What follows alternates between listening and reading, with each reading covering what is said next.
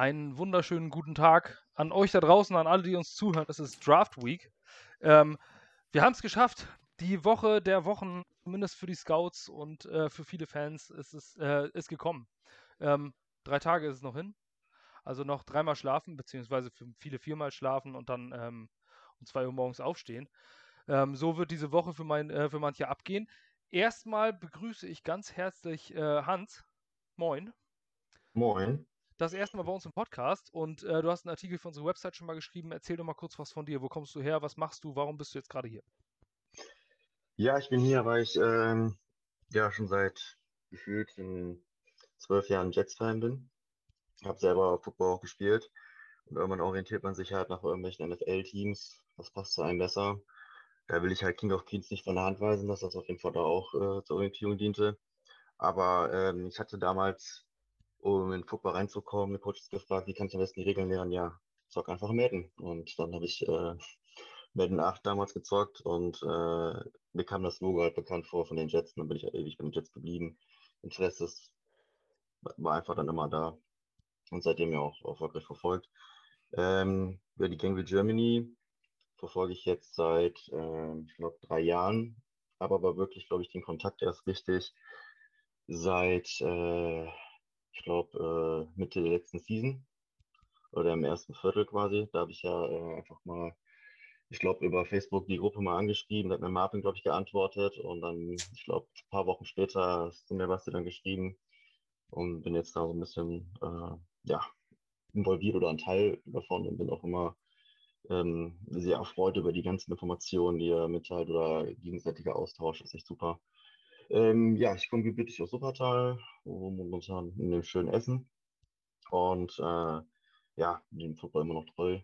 Spiele zwar nicht mehr, aber verfolge alles Mögliche rund um ähm, GFL, Verbandsliga, bis äh, Verbandsliga, Oberliga, Regio und jetzt auch ein bisschen mit ein bisschen Skeptis ähm, die Elf, aber hauptsächlich auch die GFL.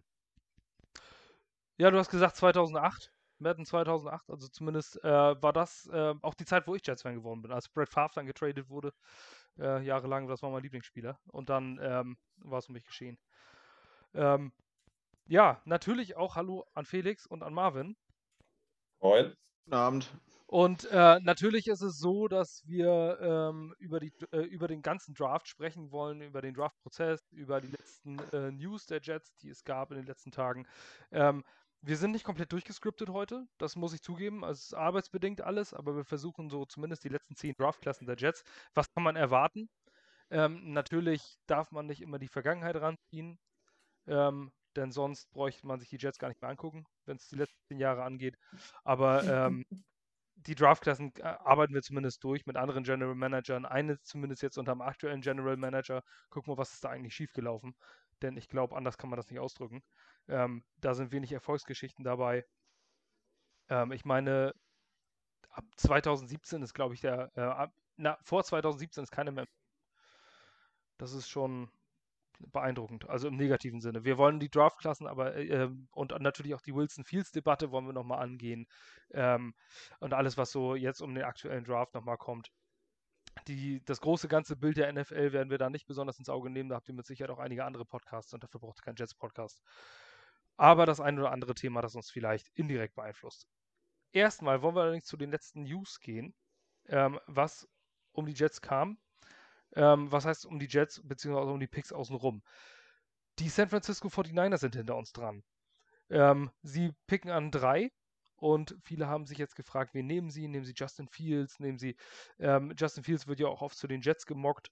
Ähm, nun kam aber raus von Albert Breer, meine ich, und auch ähm, einen anderen größeren Namen zumindest nicht von der Hand zu weisen, dass sie entscheiden zwischen Mac Jones und Trey Lance. Justin Fields wurde gar nicht mehr genannt. Gut, es ist Lying Season.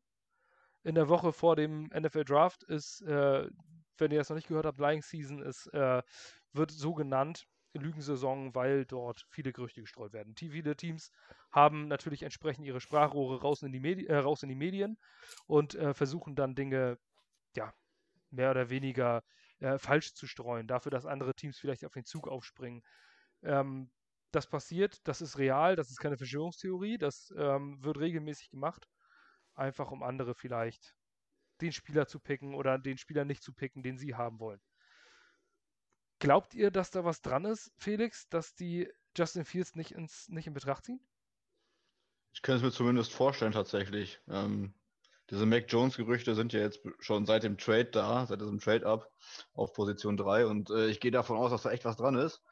Vielleicht hat Trey Lance ihn aber dann im äh, zweiten Pro Day quasi, den er ja nochmal extra abgehalten hat für San Francisco, doch äh, nochmal ins Grübeln gebracht. Es würde mich persönlich wundern. Ähm, für mich ist Justin Fields immer noch zweit, der zweitbeste Prospect tatsächlich, aber da sprechen wir ja später nochmal drüber. Ähm, es kann natürlich auch einfach sein, dass äh, sie ein paar andere Franchises in die Irre führen möchten und dafür sorgen möchten, dass irgendwer jetzt vor dem Draft relativ teuer hochtradet auf 4, weil jemand denkt, okay, vielleicht kriegen wir in 4 dann doch den Fields und das ist jetzt günstiger, wo es noch nicht ganz klar ist, als wenn dann äh, der Draft war und dann an drei wirklich Mac Jones gezogen wird. Halte ich aber persönlich für eher unwahrscheinlich. Von daher könnte ich mir vorstellen, dass an den Berichten schon was dran ist.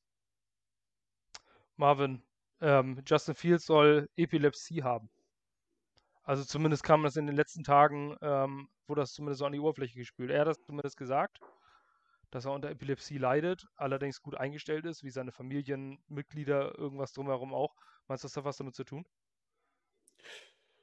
Das ist halt die Frage, ne? Also ich sag mal so, es ist jetzt rausgekommen. Ähm, es kann natürlich sein, dass die Teams das schon vorher wussten und er deswegen halt nicht so wirklich vorher im Gespräch war, weil ich habe mich halt auch gewundert, dass äh, nach dem Trade der 49ers relativ schnell, wie Felix ja schon gesagt hat, immer Mac Jones ins Gespräch gebracht wurde. Und ähm, ja, anscheinend finden die Scout Mac Jones gut, weil cleverer Typ, äh, Pro Process, wollte ich gerade sagen, also kann schnell Entscheidungen treffen. Ähm, aber in der heutigen NFL ist es nun mal mehr der athletische Quarterback und Fields hat einfach mehr ein besseres Skillset, auch wenn ich eher vielleicht auf Wilson bin, aber äh, Fields ist ja kein schlechterer Prospect. Ähm, deswegen hat mich das schon gewundert. Ähm, und es kann natürlich sein, dass die Teams das vorher wissen und Fields das jetzt eigentlich nur öffentlich gemacht hat, äh, weil sonst war der Zeitpunkt ein bisschen komisch, äh, wenn das vorher keiner gewusst hätte und er das jetzt erst gesagt hat, so kurz vorm Draft. Ähm, kann natürlich ein Grund sein. Ich tue mich da auch schwer.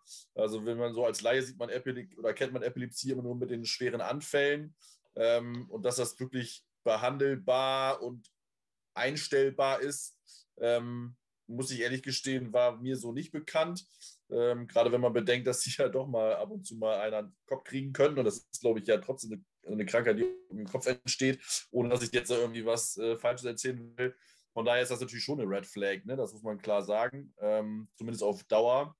Ähm, möglich ist es. Also mich wundert schon, dass da dass bei den 49ers Fields nicht häufiger im Gespräch gebracht wurde und es immer sehr stark auf Mac Jones fokussiert wurde.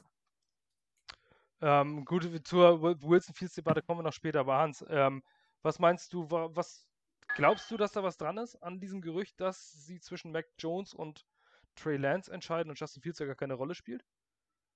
Ähm, ich weiß überhaupt nicht, warum ähm, bei denen jetzt Trey Lance dann auf einmal dann auftaucht.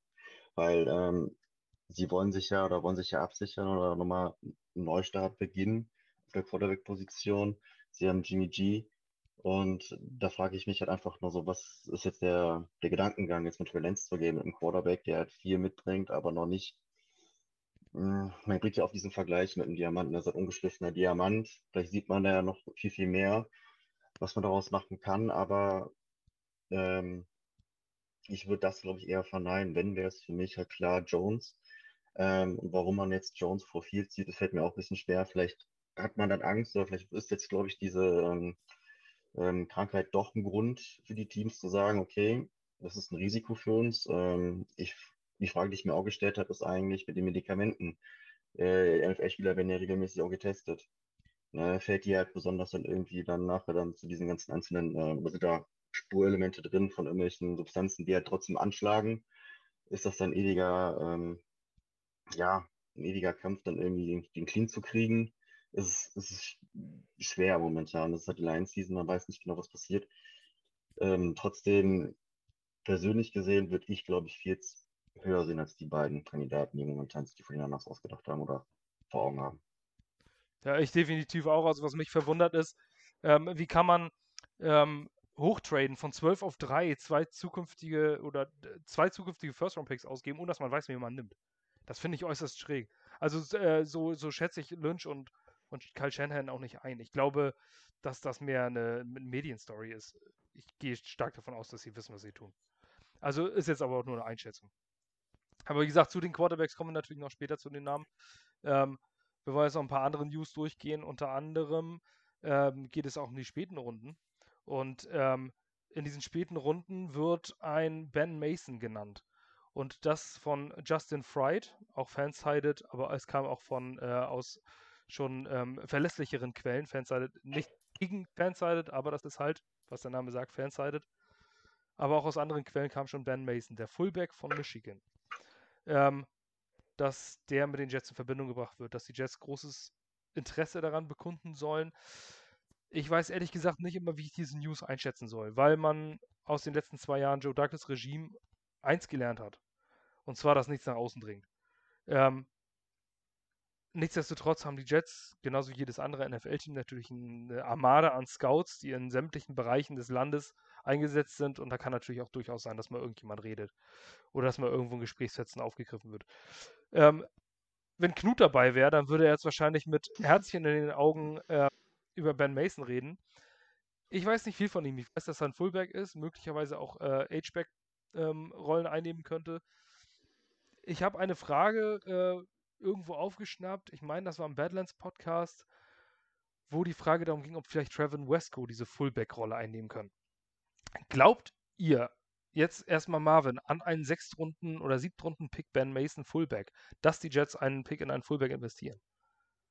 Kann ich mir gut vorstellen. Finde ich auch ganz cool, weil ich habe in meinem Mockdraft, die wir noch veröffentlichen, auch drin. Einfach nur, weil es halt kolportiert wurde. Ähm, ja, ich, ich sag mal so, ich finde es, äh, es ist nicht außer äh, völlig unwahrscheinlich und ich kann mir das schon gut vorstellen. Ähm, dass das Gerücht jetzt aufkommt, weiß ich nicht. Das ist jetzt so irgendwie, wurde immer mal wie erzählt und ist natürlich naheliegend, ähm, weil San Francisco ja auch mit dem Fullback spielt. Ich meine, Karl Jutschik ist, glaube ich, der höchstbezahlte Fullback. Ähm, dem zahlen die jetzt auch nicht umsonst 27 Millionen wieder mal, nachdem sie durch schon 22 bezahlt haben. Ähm, von daher kann man das schon, also wir brauchen auf jeden Fall so eine Art Fullback-H-Back. Da ist halt die Frage, ob sie es Trevin Wesco zutrauen ähm, und Salah hat in seiner Pressekonferenz ja auch immer was von, ähm, von einer Vision erzählt. Ne? Und da ist halt die Frage, ob die die Vision für Wesco haben oder halt eben nicht. So, und wenn sich die Situation gibt, kann man Ben Mason äh, sehr gut nehmen, weil Ben Mason ist halt auch kein reiner Fullback, ne? so eine, kein, kein Mike Elsdott-Typ, sage ich jetzt mal, wenn man den Buccaneers Fullback von früher noch kennt, einige vielleicht. Ähm, Mason ist schon, klar ist der ein Hard-Nosed, äh, tough Fullback, er war ein richtiger Blocker, ähm, aber er hat gute Hände. Ähm, er ist äh, keiner, der irgendwie so, so, so ein Körpercatcher ist, der das so gerade noch so hinbekommt. Ähm, der kann schon, schon fangen, sag ich mal. Also das ist schon, schon ziemlich gut. Was wichtig ist, ähm, hat eine gute Schnelligkeit, äh, in den, in, also gute Füße, Short Area Quickness heißt das immer, für ein bisschen die Übersetzung. Ähm, und von daher ist er eigentlich mehr ein Athlet als jetzt nur ein reiner Fullback. Dann wäre er auch nicht wirklich draftbar, meiner Meinung nach. Von daher ist er halt mehr als nur ja, so ein, so ein, so ein Oldschool-Fullback, der eigentlich ja ausstirbt in der jetzigen NFL. Von daher kann man das schon vorstellen. Ne? Ist immer die Frage, wann, aber ähm, ich sag mal so in Runde 6 fände ich das jetzt auch ehrlich gesagt keinen schlechten Pick. Dazu vielleicht eine Fachfrage oder eine kleine Quizfrage. Was war der letzte Fullback, den die Jets gedraftet haben? Weiß das jemand von euch? Ja, Hans weiß Bescheid. Ist der Terminator John Connor? Nee, John Connor war, ähm, dazwischen war noch einer. Äh, John Connor war, meine ich, in 2009, 2010er Team unser Fullback. Ground and Pound, dann hat so funktioniert. Der letzte Fullback war 2013 in der siebten Runde Tommy Bohannon. Ach, jo. Ja. Der war da nach, der war zwei drei, der war drei Jahre noch im Kader, der hat nicht viel gebracht. Ähm, ja. Aber das waren noch so die Ausläufer aus der Rex Ryan-Ära, wo er äh, sich gedacht hat, so, ich versuch's noch mit dem Fullback. Aber ich glaube, genau an John Connor hat er da gedacht, ja. Ähm, Nochmal so einen Vorblocker zu haben. Aber ist nicht Tommy Bohannon immer noch in der NFL tätig? Läuft der nicht noch irgendwo rum zwischendurch noch bei einigen Teams? Oh, das, ich meine, der hat danach noch eine Karriere gehabt. Ja, ja, der war, glaube ich, bei uns. Aber bei uns war der auch ich, auf jeden ich Fall müsste jetzt Vertrag tatsächlich durch. mal nachgucken. Tommy Bohannon war ein Siebtrunden-Pick bei uns und hat anschließend noch bei den Jaguars, Packers und Ravens gespielt. Bei den äh, Packers und Ravens kam er nicht mehr zum Einsatz, aber er hat seine Karriere tatsächlich. Bohannon signed to the Baltimore Ravens Practice Squad im Dezember 2020. Nicht schlecht. Ja, Hm. also er hat letztes Jahr noch im Practice Squad gespielt bis Dezember und dann ist er entlassen worden. Aber er hat tats- tatsächlich danach bei den Jacksonville Jaguars noch jeweils 16 Spiele gemacht. 2017 und 2018. Ja. Ähm, danach hat es das nicht mehr zugelassen, weil äh, wir Offensive Coordinator hatten, die äh, nicht nur Fullbacks nicht genutzt haben, sondern generell nicht wussten, wie sie eine Offensive nutzen. Und äh, dadurch stecken wir jetzt auch in dem Problem, wo wir jetzt sind. Aber das war jetzt nur mal ganz am Rande. Jetzt Draftklassen kommen wir gleich sowieso nochmal. Ähm, dann, was an Pick 2 passiert, da diskutieren wir nachher, natürlich drüber. Pick 23 ist jetzt natürlich die Gretchenfrage. Was Darf ich passiert noch was Pick... zu Ben Mason sagen? Selbstverständlich. Also ich verstehe ehrlich gesagt nicht, wo dieser ganze Hype um Ben Mason herkommt. Ich finde, er ist überhaupt kein guter Prospekt tatsächlich. Also ich frage mich, ich frage mich auch tatsächlich, wo dieser, ich habe das auch schon häufiger gelesen, aber wo dieser in Anführungsstrichen Fakt herkommt, dass er gute Hände haben soll. Der hat im ganzen College, in seiner ganzen College-Karriere drei Bälle gefangen. Der hatte drei Receptions. Ich weiß nicht, wo das herkommt. Vielleicht von Also irgendeinem Pro Day oder. Ich weiß nicht, auf jeden Fall, äh, vielleicht hat er auch einfach einen guten Agenten. Ich weiß, es, auch das. ähm, ich weiß es nur, weil ich im, äh, in einem am ersten Mock-Draft, den ich einfach nur so durchgeklickt habe, ich neige ja nicht dazu, immer Screenshotten und alles immer Mhm. sofort zu posten. Ähm, Im ersten Mock-Draft, den ich gemacht habe, ähm, war das einfach nur, weil das der einzige Fullback auf dem Board war. Deswegen habe ich den in Runde 7 gepickt, habe gesagt, so, Mensch, Outside Zone Scheme kannst du Fullback gebrauchen. Und dann ist dieser Ben Mason aufgetaucht. Ich glaube, wenn du auch nur drei Cornerbacks hast, dann kennst du die alle drei. Vielleicht ist es dann. Ja, also klar, wenn man, wenn, wenn die Scouts in ihm was sehen, dann sollen sie es ausprobieren. Ne? Könnten ja einen Fullback gebrauchen, aber ich bin halt nicht so der, also da fand ich Dimitri Flowers vor einigen Jahren, der bei uns ja auch nichts gebracht hat, ähm, als Prospect schon interessanter. Wie gesagt, was ich beim, bei, Ben Mason geil finde, der ist als Linebacker, meine ich, an die, ans College gekommen, hat dann Fullback gespielt, zwischendurch dann noch Defensive Line mitgeholfen und jetzt dann äh, Tight End gespielt, aber hat auch noch, aber hat halt, wie gesagt, drei Receptions und irgendwie zwei Quietsch Yards per Rush. Ich weiß ehrlich gesagt nicht, wo bei Ben Mason momentan dieser Hype herkommt. Ich wäre tatsächlich enttäuscht, wenn man ihn an der, äh, draftet. Ähm, ich glaube, den kriegt man auch undraftet und wenn nicht, ist es meiner Meinung nach zumindest auch nicht schade drum. Aber da werden sich die Scouts ja sonst äh, im Zweifel auch besser auskennen. Ich lasse mich gerne eines Besseren belehren. Ja, ich hoffe es auch. Also, äh, gut, Ben Mason ist halt, wie gesagt, ich glaube, das ist der einzige Name, einfach nur, weil es passiert, äh, weil er, ja, weil er halt Fullback ist. Und wir einen Fullback brauchen oder äh, gebrauchen könnten. Das wäre vielleicht alles. beantrage, dass Felix aus der Gruppe rausgeschmissen wird. Was so ein, so ein Hass auf Ben Mason kann ich hier nicht zulassen. ist ja schlimm. Die Verleumdung. naja, ich kann ja den Typen selbst gar nicht einschätzen. Vielleicht ist er ja ganz sympathisch, nur weil er jetzt, jetzt wirklich so ein kleiner Hype drum entstanden ist. Ja gut, das waren einige Spiele, die sympathisch waren, aber nichts gebracht haben. Ne? Ah. Das stimmt. Da ist es mehr, also für bei mir ist es wäre es mehr Footballer-Romantik, weil ich es halt aber cool finde, wenn man so ein bisschen wieder mit, mit Fullback spielt. Ähm, ich wäre da jetzt auch nicht traurig drum, wenn wir Ben Mason nicht draften. Ne? Von daher, also, äh, da gibt es auch genug andere Spieler, die uns mit Sicherheit wahrscheinlich noch ein bisschen mehr Prozentpunkte besser machen als ein Ben Mason. Aber ja, wenn man so die Berichte liest, sind viele von dem begeistert. Ja gut, aber sobald dann nachher uns klar war, wir haben jetzt diesen OC, war ja gut, war ja sofort klar, dass dann irgendwie einige Fullbacks zu uns irgendwie dann gemockt werden. Klar. Sei es im Mock Draft oder auch bei der Free Agency. Ähm, also das ist halt, liegt halt nahe ne, bei dem System. Man kann es aber auch ohne Fullback spielen. Ja, Ja. Dann, natürlich. Du kannst, dann brauchst du einen guten blockenden Tight End, da funktioniert das auch. Ähm, Ja. Ich denke einfach, dass, äh, ja, Kyle Juszczyk war äh, Free Agent. Genau. Und ähm, Kyle Juszczyk ist äh, ein Gamechanger und äh, so, ein, so einen Fullback hast du eigentlich in der Regel, ähm, findest du eigentlich nicht mehr. Und ich glaube, dadurch ist das Thema auch ein bisschen aufgekommen. Einfach weil 49er, Kyle Juszczyk der Erfolg und jetzt Mike LaFleur, ich glaube einfach nur, weil die Kette der, ja, die Kausalitätskette passt irgendwie dazu, dass die Jets einen Fullback brauchen. Aber der Markt, auf dem ist auch nicht viel zu holen. Weil einfach, ich glaube, es sind nur von mindestens 25% der Snaps oder sowas nur 10 Fullbacks letzte Saison überhaupt PFF qualifiziert gewesen für ein Grade. Das sind 32 Teams. Normalerweise findest du da jede Menge. Und äh, zehntbester davon war Jakob Johnson. Ähm, Fullback, und der ist ja nun wirklich nicht schlecht. kann man nur sagen, was man will. Ähm, das ist jetzt kein Fullback, der, äh, den du jetzt unbedingt in deinem Kader haben möchtest, aus, auf NFL-Perspektive, aber trotzdem war der nicht schlecht. Er hat ja den einen oder anderen guten Block gesetzt oder auch mal einen Touchdown gemacht. Ähm, es sind einfach nur zehn Fullbacks in der Liga. Das System ist ausgestorben. Also ich denke, dass man einen guten Vorblocker auch anders kriegen kann. Dass du vielleicht einen Running Back nimmst, der gut blocken kann, äh, der diese Rolle einnimmt. Du brauchst einfach keinen Vollzeit-Fullback. Man hat einfach nicht mehr dieses, äh, dieses klassische ähm, Personal auf dem Feld, dass du nur mit einem Receiver spielst und Fullback. Es wird keine Power mehr, ne? Der H-Back ist wichtiger.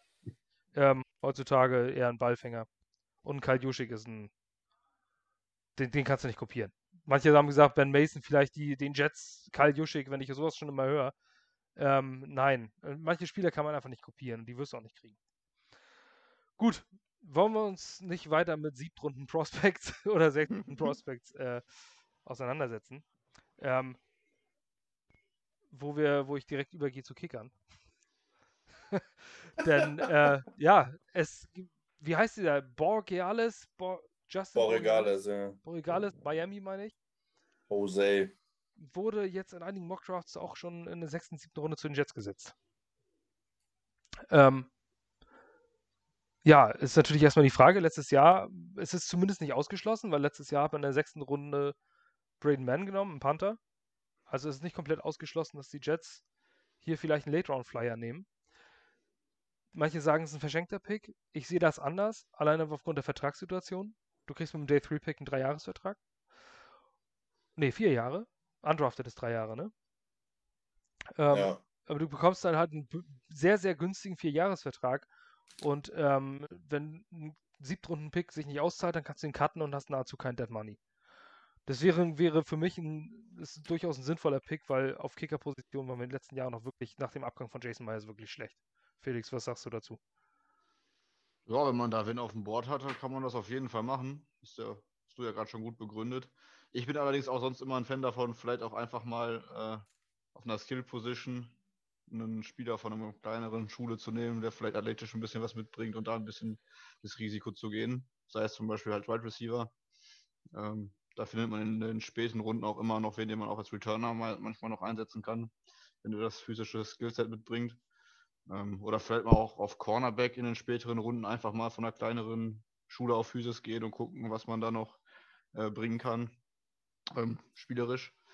Aber sonst, wenn man jetzt sagt, äh, das ist der Kicker, wir sind von ihm überzeugt, dass der die nächsten drei Jahre bei uns dann äh, sicherer Starter ist, dann wäre das äh, nur folgerichtig und äh, ja, sollte man dann von mir aus auch gerne tun. Hans, wie stehst du zu Kickern und zum Draften von Kickern? Also Kicker gehören ja dazu. Sind ja auch nur Menschen, wie man mal schon sagt. ähm, ja, ich habe selber als Spieler schon mitgekriegt, dass die halt äh, echt entscheidend sind, wirklich in einigen Situationen. Mein äh, bester Freund ist selber Kicker gewesen, Receiver und Kicker. Und hat uns auch schon mal zwei äh, Mini-Fikus gekickt. Deswegen ist das schon sehr, sehr wichtig, aber ich würde es probieren. Ein Draft, why not? Ähm, aber wenn ich halt sehe, okay, es ist jetzt nichts Adäquates da und ich sehe vielleicht jemanden, den ich höher haben möchte, dann, also, ich sag mal so, dann muss man es schon wollen, dementsprechend. Also ich würde es jetzt auf jeden Fall nicht hoch in der Prio ansetzen. Da würde ich lieber gucken, dass man vielleicht doch eher was Adäquates findet, dann irgendwie noch irgendwie was auf dem freien Markt vielleicht rumläuft. Obwohl auf wir da ja auch die Jahre nicht Glück hatten. Nee, nicht wirklich, aber das lag natürlich auch ein bisschen an den General Managern die wir da hatten. Ähm, was ich jetzt noch, bevor wir die Draftklassen der Jets äh, durchgehen, nochmal äh, kurz ansprechen, davon muss ich jetzt einfach mein Telefon in die Hand nehmen, ähm, ist, dass ähm, gesprochen, darüber gesprochen wurde und auch Joe Douglas das in der Pressekonferenz gesagt hat, dass nichts ausgeschlossen wird und dass man ähm, auch nicht abgeneigt ist, hochzutraden. Also die Möglichkeit besteht durchaus, ähm, dass man einen Trade-up macht wenn das Board so fällt. Also wenn man, äh, wenn jetzt, wir hatten das in unserem Mockdraft letztes Mal, dann sind die ganzen Spieler weg, die du plötzlich targetest. Und dann stehst du da, kommt Pick 18, Pick 19, ist nur noch ein Spieler auf dem Big Board, den du für die First Round äh, in Betracht ziehst. Ähm, dann musst du vielleicht auch mal hochtraden. So, was kostet das Ganze? Wir sind auf Pick 23 und ähm, man kann jetzt, äh, ich möchte jetzt zumindest mal vorlesen, was so in der letzten Zeit äh, ungefähr bezahlt wurde. 2017 sind die äh, 49ers von 34 auf 31 hochgetradet und es hat sie einen Viertrunden-Pick gekostet. Äh, Im selben Draft. 2010 haben die Lions, sind hochgetradet von 34 auf 30 und es hat einen Swap von Fourth-Round-Picks gekostet. 28 Spots nach hinten und einen Siebtrunden-Pick. Ähm, beides war mit Division Rivals, also ähm, wird, da nicht, wird das da nicht so genau genommen. Dann gab es äh, von, dem, von Pick 23 hoch in der jüngsten Zeit eigentlich nichts. Allerdings vergleichbar dazu haben letztes Jahr, nee, vorletztes Jahr die Philadelphia Eagles, ähm, wo Joe Douglas noch bei den Eagles angestellt war, von ähm, 25 auf 22 hochgetradet. Das ist eigentlich ziemlich vergleichbar mit der Situation, in der wir sind und in der wir sein könnten. Und hat dafür bezahlt einen Viert- und Sechstrunden-Pick. Je früher das im Draft ist, ist das natürlich auch teurer. Also ich sag mal, von 34 auf 30 ist deutlich günstiger als von 24 auf 20. Ähm, und dann gab es noch die Buffalo Bills, die 2018 hochgetradet sind, von 21 auf 12 und dafür abgegeben haben einen Fünftrunden-Pick und Starting Tackle Cordy Glenn. Und die Texans sind von 25 auf 12 gesprungen seinerzeit, um Deshaun Watson zu nehmen und haben einen Future First Round Pick dafür bezahlt. Also, wenn wir von 23 irgendwo in den Bereich der Top 15 zählen, dann müssten wir schon einen First oder einen Second Round Pick dafür ausgeben. Ich glaube, so hoch ist der Sprung, wird äh, Joe Douglas ihn nicht machen. Ich gehe aber davon aus, dass viel Trade viel Trades kommen. Es kann sein, dass wir vielleicht zwei Picks abgeben, um hochzutraden auf 18 oder sowas. Um sich vielleicht einen Tackle zu nehmen, wie Tevin Jenkins, der viel zu den Jets gemockt wird und wo die Jets ja gesteigertes Interesse dran haben sollen. Und dann sich vielleicht später durch Backtrades wieder zwei Picks zurückzuholen. Was glaubt ihr? Wird es Trade-Heavy? Vielleicht sehen wir schon an Tag 1 ein? Ich kann mir das gut vorstellen, ja. Also ich glaube wirklich, wie du es gesagt hast, dass wir ähm, von 23 hochtraden werden, weil es irgendeinen Spieler gibt, der vielleicht noch ein bisschen slidet und den äh, Joe Douglas im Visier hat und dann halt an 34 vielleicht ein bisschen runter traden um wieder ein bisschen wieder Picks zu generieren. Ähm, also ich kann mir das schon vorstellen. Ähm, ich würde ja sogar, wir haben ja in unserer WhatsApp-Gruppe ja schon darauf gesprochen, ich würde ja sogar darauf wetten, dass wir, dass wir drauf äh, abtraden. Ähm, aber passieren kann alles. Ich bin so heiß auf den Draft, weil ich echt keine Ahnung habe, was Joe Douglas macht. Ähm, wir wissen natürlich, was er ein bisschen Spielertypen jetzt, äh, äh, auf was er ein bisschen guckt. Ne? Also letztes Jahr haben wir ganz viele Team-Captains gewählt. Also es soll Leute sein, die halt Football lieben, die das leben, die äh, einfach es hassen zu verlieren, noch mehr ja als, äh, als sich zu freuen, wenn sie gewinnen. Ähm, einfach reine Football-Typen. Ähm, aber sonst spielertechnisch, gerade mit dem neuen System, haben wir ja da noch gewisse, eine gewisse Variable, auch wie was Robert Sala mit seinem Team bevorzugt. Äh, weil man ja auch mal jetzt nicht in der Vergangenheit immer nicht genau weiß, wer da das bei San Francisco das Sagen hatte oder wie viel Input er hatte, wenn man jetzt äh, an Nick, äh, Nick Bosa, Solomon Thomas und so zurückdenkt, die da gedraftet wurden. Ähm, also ich bin sehr, sehr gespannt, aber ich kann mir schon vorstellen, dass ein Abschnitt passiert, ja. Ähm, und wenn man zurücktradet, vielleicht auch in der zweiten Runde. Ähm, Hans, was hältst du generell von dem Spruch Running Backs do not matter? Und würdest du äh, es verteufeln, wenn die Jets in der zweiten Runde vielleicht die Möglichkeit nutzen und einen Najee Harris ähm, draften als Running Back? Also die Frage ist nicht so einfach. Nee, das stimmt. Also äh, natürlich muss jetzt nicht ins Detail zu Najee Harris gehen, sondern was würdest du insgesamt Nein. davon denken, also, wenn an Day One oder Day Two äh, die Jets einen Running Back nehmen? Also Day, Day One, da muss man schon wirklich ähm, boah, das, also damals ein Chuck von Barkley hat man auch gesagt, war das wirklich notwendig, hätte man es machen sollen, dann hätte man doch lieber irgendwie einen anderen, hätte man doch lieber auf einen anderen Spieler gehen sollen, hätte man auf den QB gehen sollen. Es ist immer schwierig. Ähm, ich finde es an Tag zwei wenn man schon ähm, zwei ordentliche Treffer gelandet hat und nichts bedient hat und man sagt sich, okay, er ist gerade in dem Moment ähm, der beste Spieler auf dem Board und ich will jetzt jemanden noch haben, dem ich dann jetzt mit diesem Scheme, was wir ja haben, ähm, dass er jemand ist, der das, der das auch spielen kann, dem ich weiß, es kommt ihm bekannt vor, er kann es, ähm, dann würde ich es halt tun. Also ich würde ich es tun. Also wenn ich jetzt auf jeden Fall weiß, ich brauche ihn, ich will ihn, dann mache ich es. Unterfrage es auch gar nicht, weil ähm, es ist, glaube ich, eher so eine Philosophiefrage und ähm, ich glaube, das spielt auch gar nicht großartig die Rolle, wann ungefähr in der zweiten Runde. Also ich will jetzt Quid so für der zweiten. Also wenn ich jemanden haben möchte, dann nehme ich ihn. Ganz einfach. Felix, würdest du, würdest du ihn auch ziehen? Ich? Nee, tatsächlich nicht. Also äh, es wird sicher talentiert, aber ich bin schon eher der Meinung, dass man, dass wir zu viele Needs haben und zu viele Positionsgruppen, die für uns interessant sind, auch gute Spieler offen haben in der zweiten Runde als dass ich jetzt einen Running Back nehmen äh, würde. Vor allem, ich bin bei Ned, wenn es jetzt um Harris geht, auch nicht ganz überzeugt von ihm, weil er bei Alabama natürlich auch eine Top Offensive Line hatte. Er musste nicht unbedingt so sehr viel dabei dann selbst kreieren. Ähm, auch wenn die Geschichte von ihm natürlich unfassbar äh, spannend ist. Also er ist ja irgendwie in seiner Jugend hat er in Obdachlosenheim übernachten müssen und so. Ähm, ist natürlich schon eine Cinderella-Story dann so ein bisschen. Aber ich würde tatsächlich eher andere Positionsgruppen äh, an, angehen. Und wenn da, wenn an Tag zwei, dann eher irgendwann in der dritten Runde, wenn dann äh, irgendwer noch übrig ist, den man gut findet, ein Gainwell zum Beispiel, äh, mit dem versuchen. Ähm, aber ich würde noch nicht in der zweiten Runde, vor allem nicht, wenn wir tatsächlich dann in der frühen zweiten Runde äh, picken würden, äh, einen Running Back wählen. Also ich würde es, ich habe äh, das bisher auch so gesehen, ich habe es aber in den letzten Tagen ähm, ein bisschen weniger gehasst, die Idee. Also so kann ich es vielleicht ausdrücken. ähm, dass ich glaube ich, wenn, ähm, wenn sie sagen, an 34 und Michael LaFleur und Robert Salah in Kombination mit Douglas sagen, ähm, wir nehmen den jetzt, weil er ein Gamechanger ist, ähm, wäre ich, glaube ich, nicht massiv enttäuscht.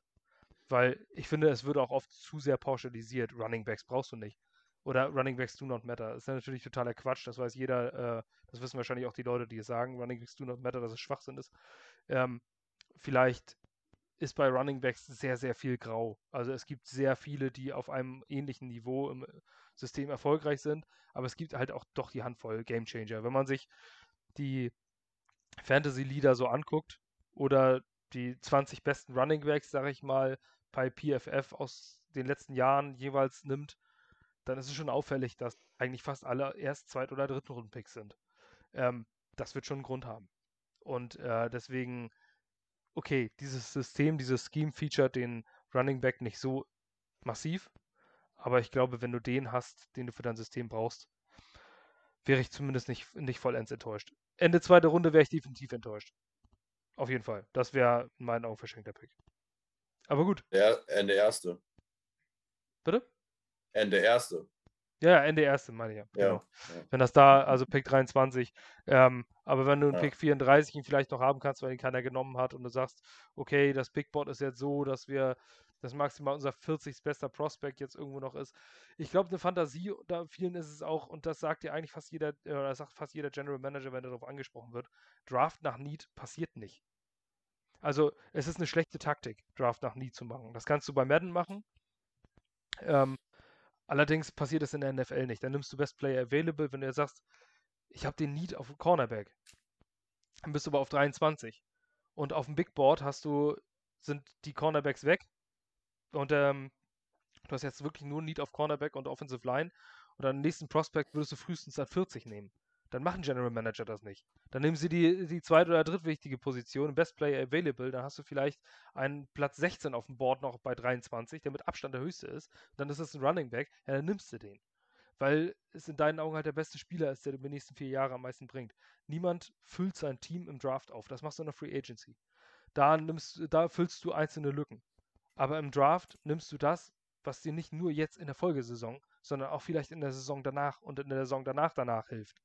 Deswegen ähm, ist ein Draft nach aktuellen Needs eine Mock-Draft-Fantasie.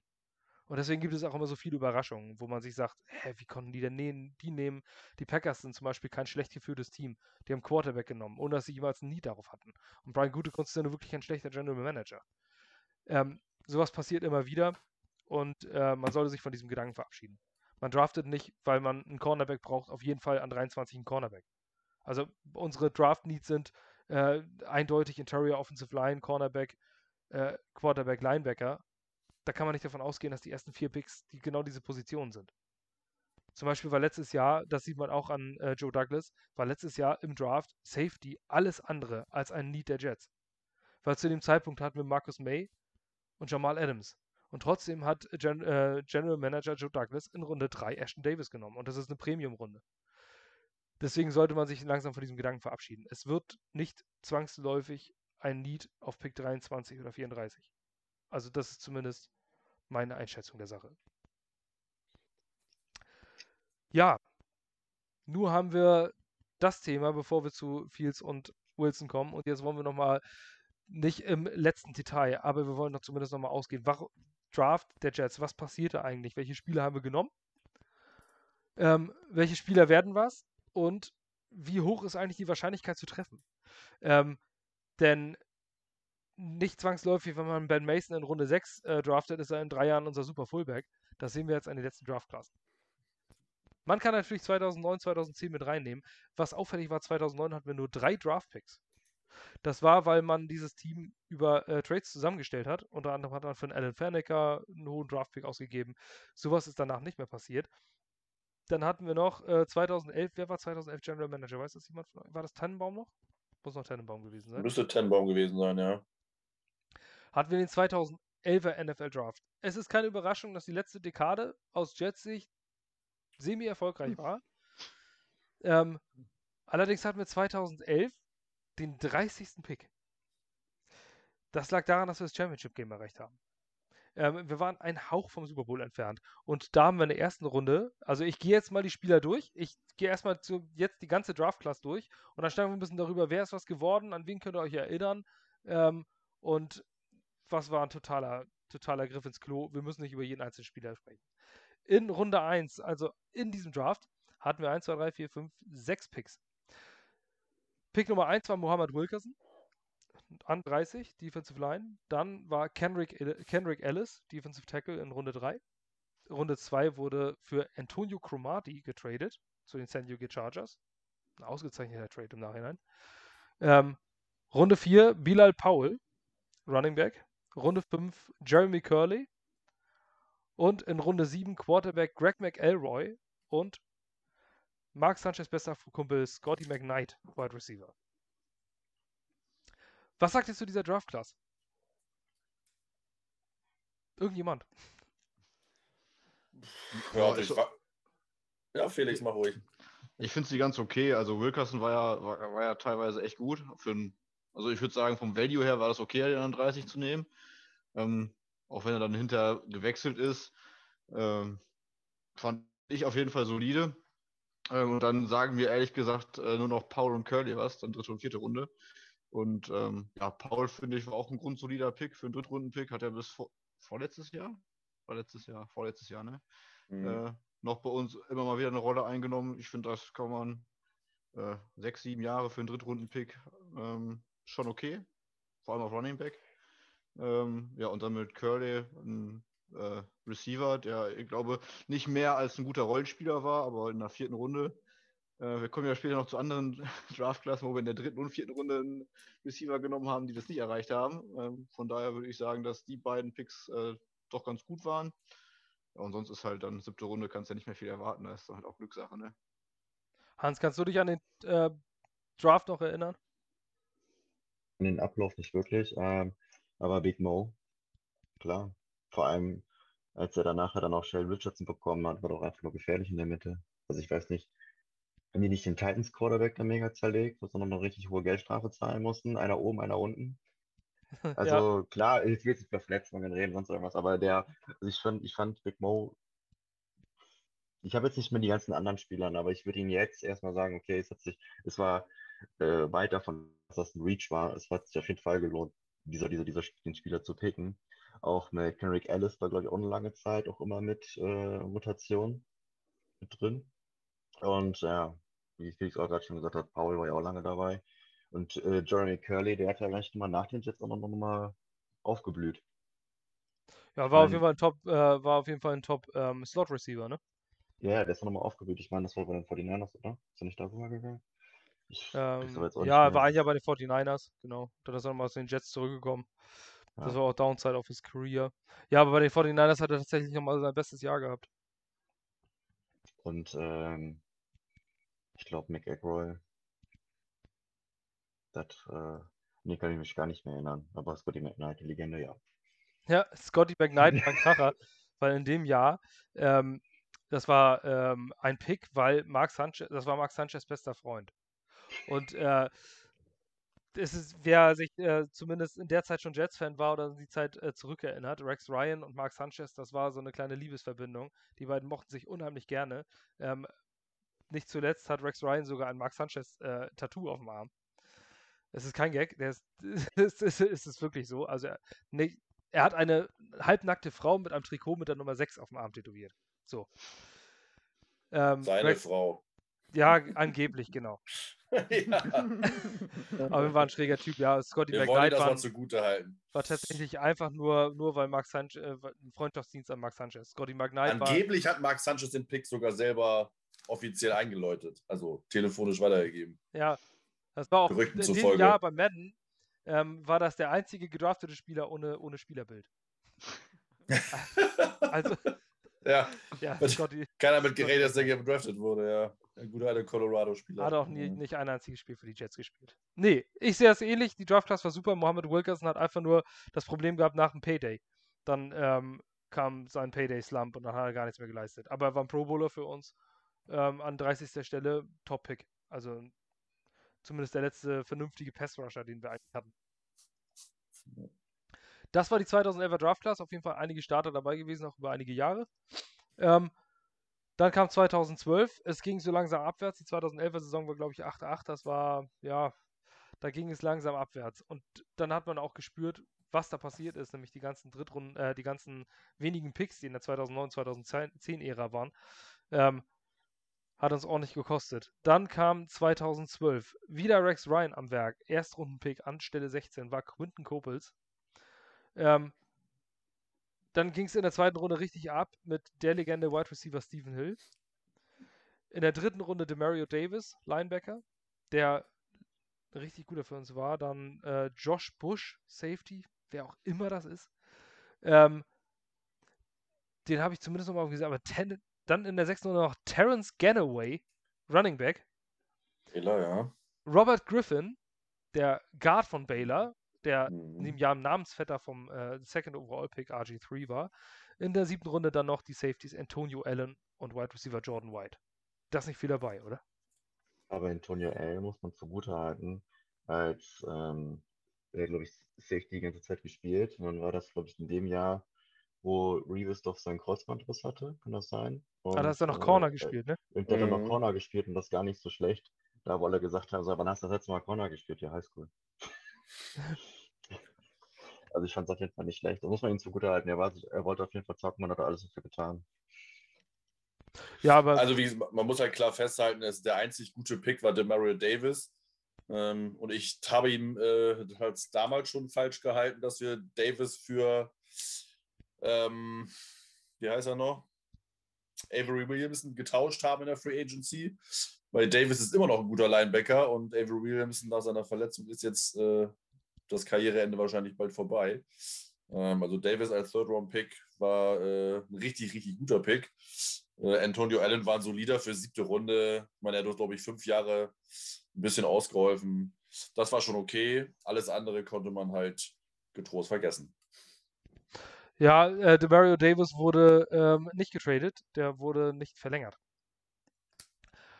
Also, naja, ich habe ja auch nicht gesagt, wir haben, ihn, wir haben ihn gehen lassen, zu die Saints haben ihn geholt und wir haben dafür halt Avery Wilson für denselben, für dasselbe Gehalt geholt von den Titans. Ja, also er, er ist, genau, er war bei den Cleveland Browns 2016 und ist äh, dann zu den Jets zurückgekommen mit nur ein, Jahr, ein Jahresvertrag und dann war es das. Ja, genau, das war, das war ein Trade, genau, da haben wir ja noch äh, Kevin Pryor, glaube ich, ne? War das? Haben wir den nicht getauscht für die? Kevin Pryor zu den Browns und dafür haben wir Davis zurückgeholt. Und dann haben wir Davis gehen lassen, der Free Agency. Ja. Ja. ja. gut. Kevin Pryor wegzugeben war gut, da kommen wir später noch. Ja. ja. Aber ansonsten, das ist ja das, das Traurige. Das, das war ein guter so, Trade. Das ist so eine Draftklasse, die wir gerade vorgelesen haben, bei vielen anderen Franchises ist die schlechteste der Dekade gewesen wäre. Und bei uns kann man darüber streiten, ob es noch andere gibt, die noch schlechter waren. Deswegen sind wir da, wo wir sind. Ja, also Quinton Kobitz, der erste Rundenpick, war auf jeden Fall ein Griff ins Klo. Hill auch. Ja. Ich glaube, der hat ja, 22 ja. Spiele gemacht, 20 Spiele insgesamt in seiner, mhm. äh, Karriere als Zweitrunden-Pick. Ein Spiel hat er, glaube ich, mal mit drei Touchdown-Catches oder sowas gemacht. Also laut äh, Pro Football Reference hat er 62 Spiele gemacht. Ich weiß noch nicht wo. Copels hat 62 gemacht. Ja, Aber- von wem, Äh, hast du gerade? Hill. Ja. Ach so, ja, dann hast du recht. Ja, ja, genau. Dann hast du Hat recht. er drei Hütten gemacht mit aufgehört, wenn es am schönsten ist. Ganz einfach.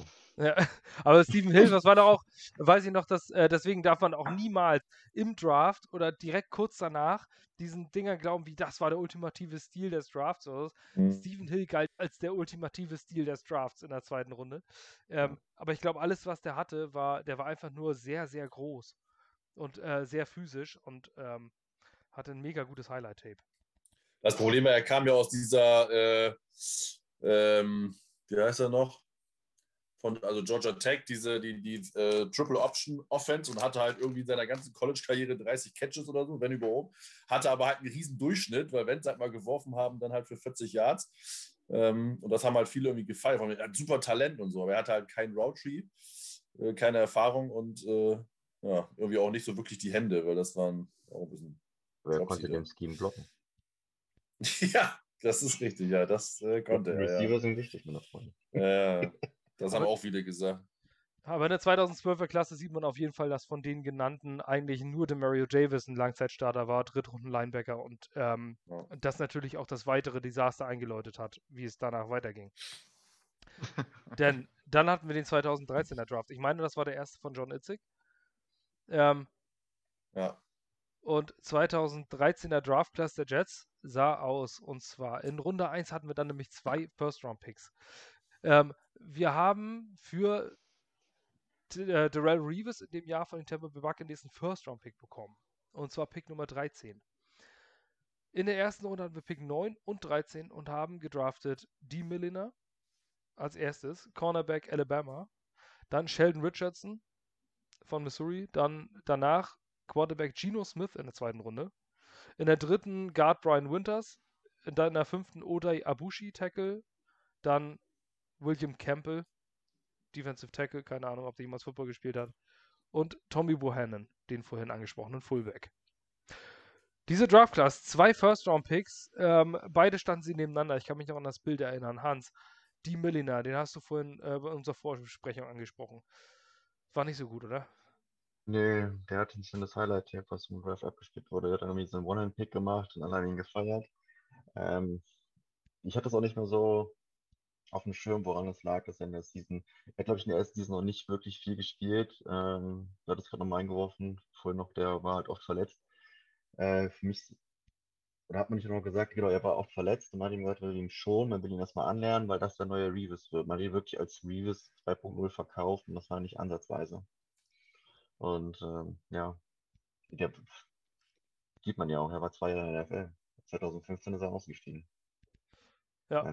Das war gar nichts. Also neunt, Jo. ninth Overall Pick, vollkommener Griff ins Klo. Ähm, ich glaube, dann sind wir uns alle einig. Der hat nicht ein einziges vernünftiges Spiel für die Jets gemacht. Ähm, Sheldon Richardson danach, Felix, kannst du dich noch an ihn erinnern? Beziehungsweise, was Ähm. heißt erinnern? Natürlich, er spielt ja immer noch. War okay mit Mo Wilkinson zusammen, ne? Also, fand ich. War ein guter Pick im Nachhinein. Natürlich haben wir sehr viele in der D-Line immer äh, dazu geholt. Ob das jetzt nötig gewesen wäre, jedes Mal, ist halt die Frage. Aber ich finde, er hat seinen, äh, was war das, 16. Pick, 13. Pick? 13. 13. 13. Ähm, finde ich ist okay. Hat man dann hinterher halt auch wieder gehen lassen müssen, gehen lassen wollen. Aber finde ich jetzt keinen schlechten Pick. Generell finde ich, die restlichen Picks waren in dem Jahr tatsächlich okay, meiner Meinung nach. Also auch ein, wenn ich einmal kurz vorgreifen, auch ein Geno Smith in der zweiten Runde. Kannst es ja auf Quarterback mal probieren und der hat ja auch ein paar gute Spiele für uns gemacht und ist auch immer noch zumindest als Backup in der Liga.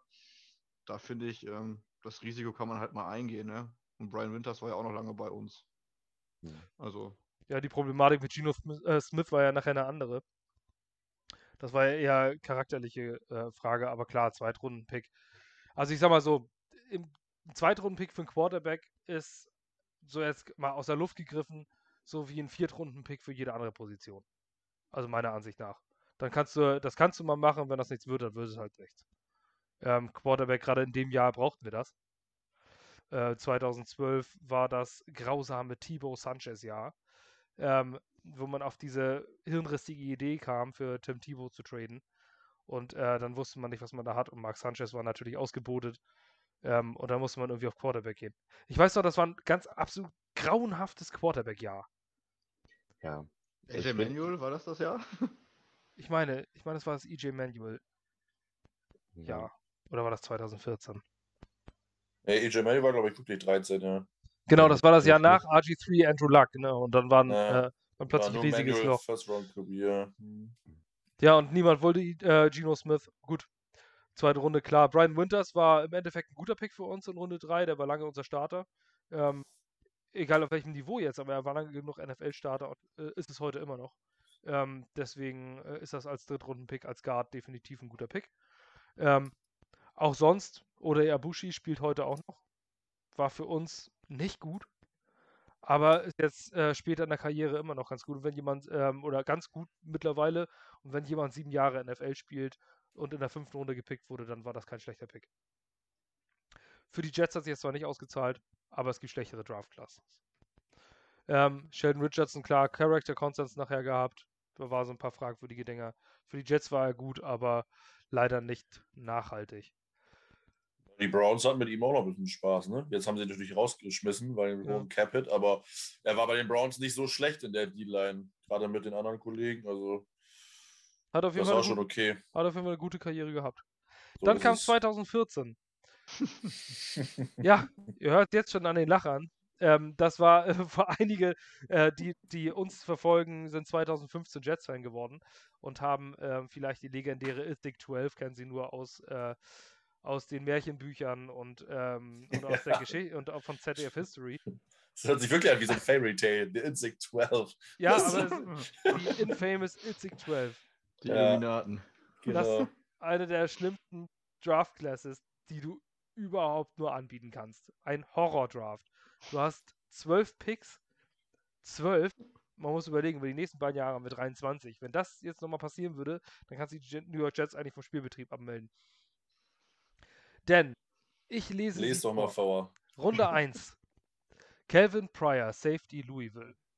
Runde 2, Tight End Jace Amaro. Runde 3, Cornerback Dexter McDougal.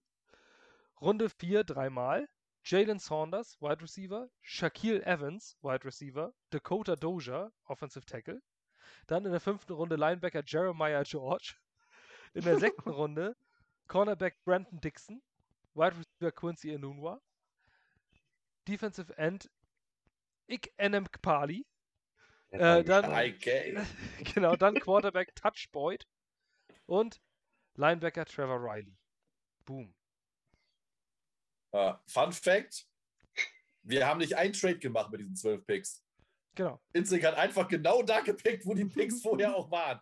Das ist das Geilste überhaupt, finde ich irgendwie. Er hat nicht ein einziger, nicht einmal runtergetradet, nicht einmal hochgetradet, hat die einfach so genommen, wie sie da waren. Wie so ein Mock er hatte weißt du, wo du einfach- dann einfach ja. mal den, den höchsten Genau. auf dem Board von irgendeinem, von genau. irgendeinem Mock dann nimmt. Ich, ich, ich glaube, der war auch voll auf Autodraft und war gar nicht anwesend im Raum, hat einfach nur durchgepickt. hat. Also, das ist so. Also, Kevin Pryor, der Louisville Slugger, wie sie ihn genannt haben, das war. Äh, also, der konnte mal gar nicht tackeln. Der hat einfach nur seine Schulter genommen und ist irgendwas gegen was reingelaufen. Ja, das war äh, recht bitter. Jason Amaro hat auch jeder gefeiert, den Pick. Also, das weiß ich noch ganz genau. Den fanden alle richtig geil. Der sieht aus Texas wie Tech Evil war der, Jared. ne? Der sieht aus wie Evil Jared von der Bloodhound Gang. Ja, da kam auch nichts rum. Dexter mit Dougal, das ist ja das, was, äh, was wir immer machen. Wir nehmen einfach einen Flyer an verletzten Spieler, die einfach im College irgendwie so fünf Spiele gemacht haben. Bei Maryland war das genauso.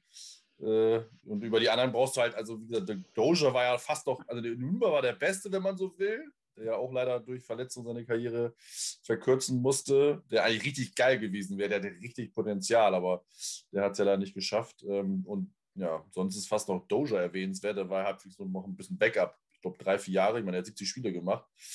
Ähm, von daher, aber alle anderen, Emin Pali ist berühmt geworden, weil er Gino einen aufs Maul gehauen hat. Das Ja, war, genau. das, deswegen ist ja Gino Smith-Karriere bei den Jets nicht so gut gelaufen, äh, weil er sonst ja der Starter gewesen wäre. Aber danach kam Fitzpatrick Shiny Year. Äh, nur weil Emin Pali meinte, er muss ihm eine reinhauen in der Kabine und Smith hatte sich den Kiefer, glaube ich, gebrochen und war dann sechs Wochen raus. Ähm, also, vor allem, wenn ihr, vor allem Enek Pali in seinem Rookie-Year. Yeah, Hat er genau. einfach mal dem Starting Quarterback eins Ja. in die Fresse gehauen. Also ich kann nur, ich kann nur empfehlen, wenn jetzt nicht Jets-Fans zuhören, holt euch diese Folge an, weil sie ist total witzig, weil hier Storys auf den Tisch kommen, die kann man sich nicht ausdenken und die sind alle wahr. Ähm, Boyd, gut, ein Quarterback, ich finde es halt immer nicht schlecht, einen Quarterback trotzdem zu nehmen. Du musst halt immer mal einen Quarterback draften. Ähm, und er hatte halt auch seine Möglichkeiten, aber das, da kam halt nichts mehr rum. Und dieser Trevor Riley war mehr Special-Teamer, das war auch okay, siebte Runde. Ähm, aber das Schlimmste, was ich halt hatte, war, das war ein mega Wide Receiver Draft. Und ich glaube, das war sogar das Jahr von Odell Beckham, ne? Mhm. Und Co. Und Jarvis Landry. Landry. Und wir haben ungelogen Jalen Saunders und Shaquille, Shaquille Evans, UCLA Wide Receiver genommen. Und jetzt gerade mal, wie viele Spiele beide zusammen gemacht haben, richtig, 15. Also nix. So. Das ist halt so das Traurigste überhaupt. Du hast einen richtig geilen Wide Receiver Class und du kriegst einfach nicht einen Receiver daraus gedraftet. Das ist so das Traurigste eigentlich, äh, was diese ganze Klasse für mich ausgezeichnet hat. Ja, Mike Evans auch 2014. Ja, siehst genau. Siehst du, Landry, Beckham, Mike Evans. Aber hey, wir hatten den Louisville Slugger. Ja, genau, genau. Ja, gut, im Den habe ich sogar mal so einen. Baseballschläger, aber. Devonta Adams war, glaube ich, auch 2014 oder war der 2015? Bei den Das, Packers. Das weiß ich nee, leider. ich glaub, Adams war, glaube ich, Ich meine, er war auch 2014 gewesen. später. War der auch so? Ja. Macht es nicht besser, es wird nur schlimmer. ja, es war schon richtig mies. Ey, dafür zu 12 Pixels. Naja, unsere Leistung kommen wir nicht von ungefähr. Ich meine, du kriegst meistens ein Nickname nur aus einem bestimmten Grund. Ähm, wenn du entweder mega gut bist oder es halt Ja. wirklich so richtig, richtig historisch scheiße. Und äh, Itzik 12 ist der Nickname für den 2014er Draft. Der eigentlich fast jeder Jets-Fan kennt die Itzik 12. Und das ist dann nicht, weil es wirklich gut war. Ich glaube, die haben Ja. keine 250 Spiele zusammen gemacht. Ja, das ist bestimmt noch weniger. Ich meine, wenn ich allein schon. Äh, naja, gut. Chase Amaro. Gut. Das war 2014. Ähm, 2015 ähm, war dann das beste Jahr der Jets in der letzten Dekade. Ähm, allerdings lag es weniger am Draft, wenn man sich das anguckt. Denn in der ersten Runde Big Cat, Leonard Williams äh, an sechster Stelle. In der zweiten Runde Devin Smith, Wide Receiver. In der dritten Runde Lorenzo Malden, Outside Linebacker. Dann Bryce Petty, Quarterback in der vierten Runde. In der fünften Runde Jarvis Harrison, Guard Center. Und in der siebten Runde Dion Simon. Ähm, der Sechstrunden-Pick wurde getradet für Wide Receiver Percy Harvin. Und die fünfte Runde hat man getradet, den Fünftrunden-Pick für Wide Receiver Brandon Marshall. Aber noch einen anderen bekommen, weil irgendwann haben wir ja gedraftet in der fünften Runde. Wir müssen noch einen anderen bekommen haben dann, ne? Mm, Ja, Weil, oder wir sind da hoch, wir sind da Ja. hochgetradet, das könnte auch sein, das weiß ich nicht. Ja, wir haben einen Trade gemacht für, mit den Houston Texans für Pick 70 mit Devere Posey. Ah ja, genau, haben runtergetradet, genau. Von Molden haben 82, ja genau, wir sind zweimal runtergetradet, genau. Ja. Also was. Fünftrunden-Pick für Brandon Marshall, Hans. Das war sinnvoll. Ja, hat sich mega gelohnt. Ja. Also, ohne ihn wäre, glaube ich, auch die 15er Saison nicht gut gewesen. Ich meine, ich, Das- hatte, ich glaube, er hatte 1600 Yards oder so. Ja, der hat ja die meisten Yards mit Decker zusammen gemacht in Jets History. Kombiniert, meine ich. Hat Genau. sich auf jeden Fall mega, mega gelohnt. Das war top, ich habe mich mega drüber gefreut. Mochte ihn schon immer, damals mit den Broncos und dann bei Miami und dann war er bei uns. Ähm, mega. Aber mehr kann man noch irgendwie nicht dazu sagen, was die in Draft geholt haben. Also, es, also Devin Smith fand ich immer super, aber hat, hat da nichts gebracht.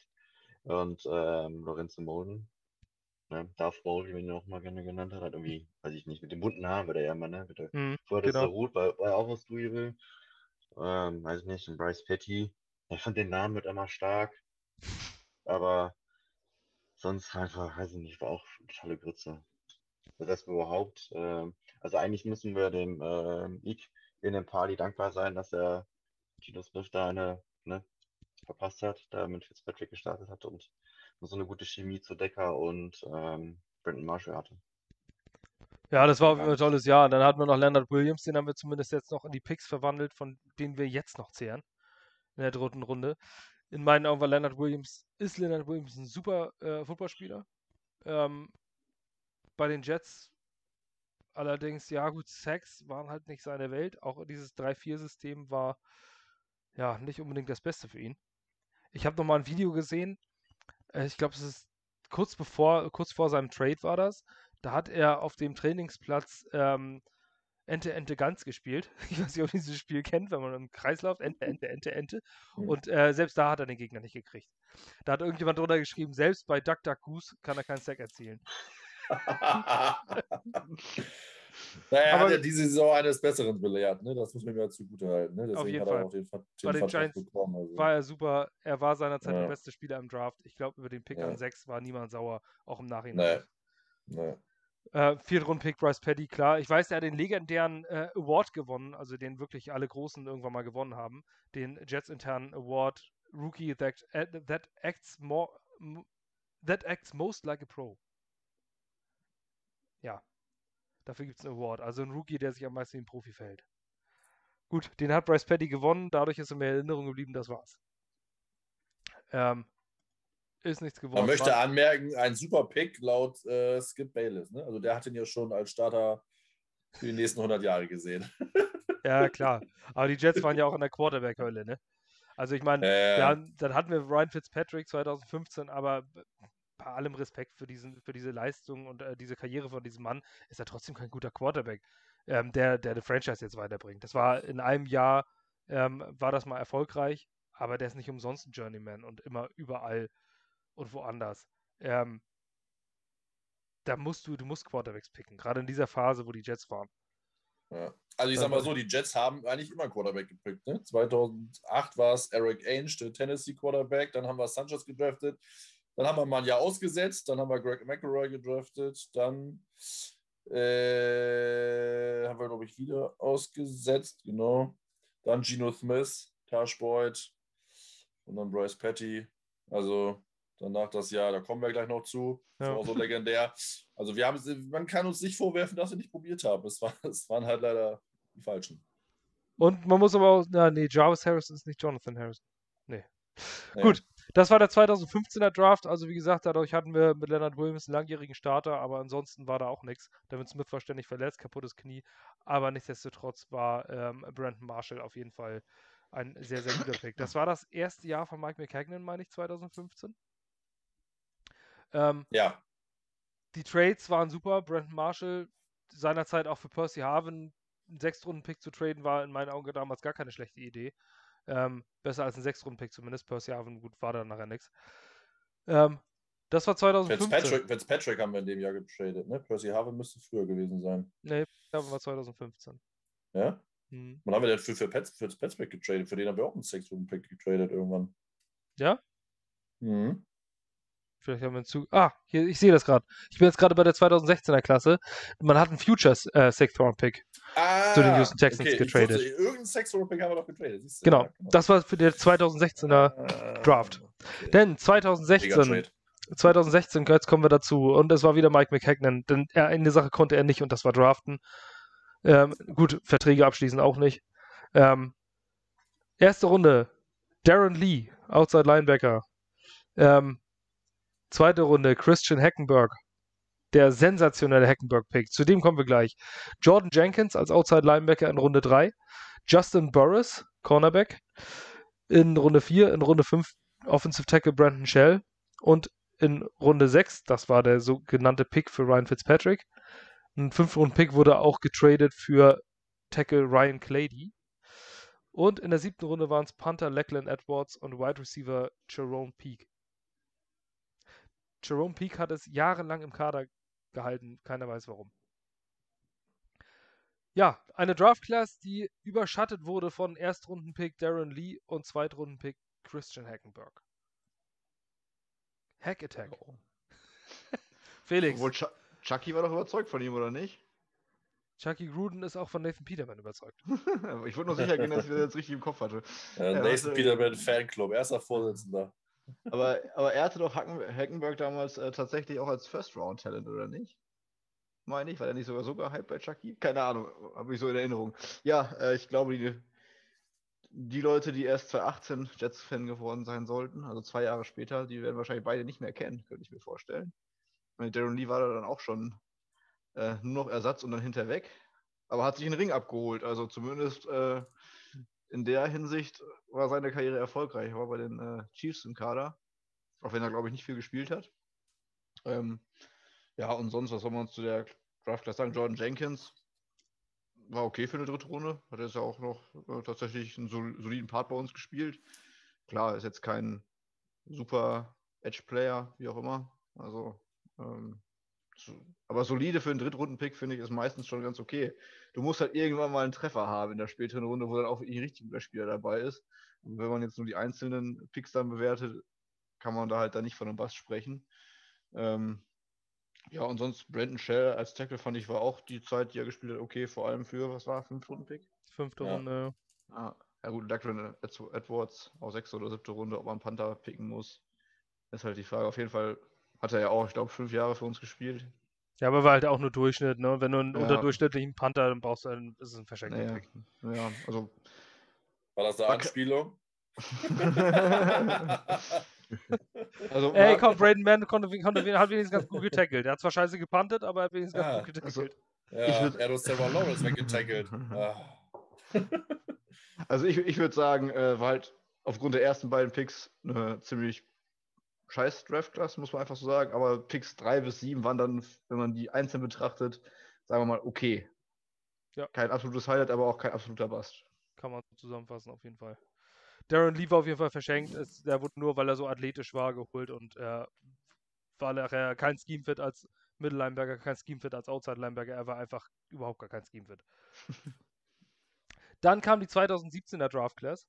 Ähm, 2017 war auch wieder so ein kritisches Jahr der Jets. Man wusste nicht, wo man steht. Bryce Petty gegen, äh, gegen Christian Hackenberg. Ähm, die schlechteste Quarterback-Situation der Liga. In der ersten Runde Jamal Adams, ähm, Safety LSU in der zweiten Runde Marcus May, also das war dieser Double Shot of Safety. In der dritten Runde dann äh, der legendäre Wide Receiver äh, Darius Stewart. Ähm, dann gab es danach ein paar Trades. In der vierten Runde der nächste Wide Receiver mit Chad Hansen. Dann in der fünften Runde Jordan Leggett, Tight End. Dann Dylan Donahue, ähm, Linebacker, der nicht wusste, aus welcher Richtung man in den Lincoln-Tunnel fährt. In der sechsten Runde Elijah McGuire, Running Back, Cornerback Jeremy Clark und Cornerback Derek Bones Jones. Ja, ist auch nicht viel raus übrig geblieben. Bis auf ein paar mehr First-Round-Picks, ne? Und Marcus Ray. Ich wollte gerade sagen, so schlecht fand ich sie am Ende nicht. Wenn man zwei First-Round-Picks und Third-Round-Pick von für Adams. Also ich sag mal so, der Adams-Pick war halt nicht schlecht. Wenn man natürlich im Nachhinein überlegt, dass man auch einen Sean Watson hätte picken können, das sieht das immer blöd aus, aber zu dem Zeitpunkt war Adams äh, Thema Culture Changer, hatten wir davon auch schon, äh, für mich eigentlich ein ziemlich super Pick. Ähm, dass er das so ein bisschen äh, alles da falsch interpretiert, konnte man natürlich nicht ahnen. Äh, Marcus May war für den Second Round ein super Pick, das muss man ja mal klar festhalten. Ähm, nur danach war es halt schlecht. Also danach hat ja keiner was gebracht. Weder Stewart noch Hansen noch Leggett noch Donahue noch McGuire. Clark war eh verletzungsanfällig und Derek Jones, äh, ja, ich glaube, der bekannteste von Derek Jones ist sein Bruder, John Bon Jones. äh, John Bones Jones, ähm, der USC-Kämpfer, von daher, ja, aber May war ein Knaller. Immerhin einer schon mindestens. Hans, meiner Meinung nach hätte, glaube ich, wirklich jeder Jamal Adams gepickt in der Situation, oder? Und das ist jetzt kein guter Draft-Pick eines General Managers. Ich fand der, ähm, da waren ja einige gute dabei, von denen man sich hier versprochen hat. Hier die, die, der Safety von den Colts, den sich da geholt hatten. Malik Hooker, ja. Ja, genau, der war ja auch da. Und auch zur Auswahl ich weiß nicht, man könnte jetzt spekulieren, das war der Plan. Man geht jetzt auf so Strong Safety, man geht dann nachher dann auf, auf Marcus May, auf, auf Free Safety. Ähm, ja, gut. Aber was Jamal Adams, äh, ich war man sich, glaube ich, auch ziemlich sicher, was man bekommt. Also es war ein reiner Box Safety, der meines Erachtens auch in, LS, in LSU auch Glück hatte mit dem Text, der er da gefangen hat. Das waren ja auch nicht so viele. Ähm, ja, auf jeden Fall muss man schon sagen, ja, er hat uns viel Spaß gebreitet in der Zeit, als er da war. Und ich glaube, ja, ich glaube, man würde ihn wieder picken an der Stelle. Aber mit Marcus May war das der größte Glücksgriff überhaupt. Also, ist auf jeden Fall geblieben. Und von allen anderen ähm, kann man nicht wirklich nicht mehr viel reden. Aber was man bei Jamal Adams sagen muss, ist auf jeden Fall noch, dass die ganzen, die Art und diese Art und Weise, wie er gespielt hat, dass man es auf jeden Fall noch da oft ähm, hätte mehr erweitern müssen. Und ähm, die Art und Weise, wie er drauf war, hat man ja auch, glaube ich, in den ganzen, äh, hier, ähm, die Serie, die auch immer vor dem Draft nochmal kommt, äh, hat der Felix ja auch vorhin mal angesprochen, ähm, hat man auch schon seine Art und Weise, wie er ist, auch schon gesehen. Er will mal gewinnen, er will mal zum Besten. Und die Art und Weise, wie er da auch am, am Draft Day am Tisch ja auch saß, war auch so ein bisschen so komisch. Aber trotzdem, es war, es war im Endeffekt war es ein guter Pick und jetzt haben wir mehrere Picks von ihm gekriegt oder durch ihn gekriegt. Deswegen abhaken. Aber ich würde auch sagen, es war tatsächlich jetzt nur ein halbes Jahr schlechte Presse. Aber äh, im Endeffekt hat sich halt Pick auf kompletter Linie ausgezahlt. Seine ja. Qualität, die er gebracht hat zu den Jets.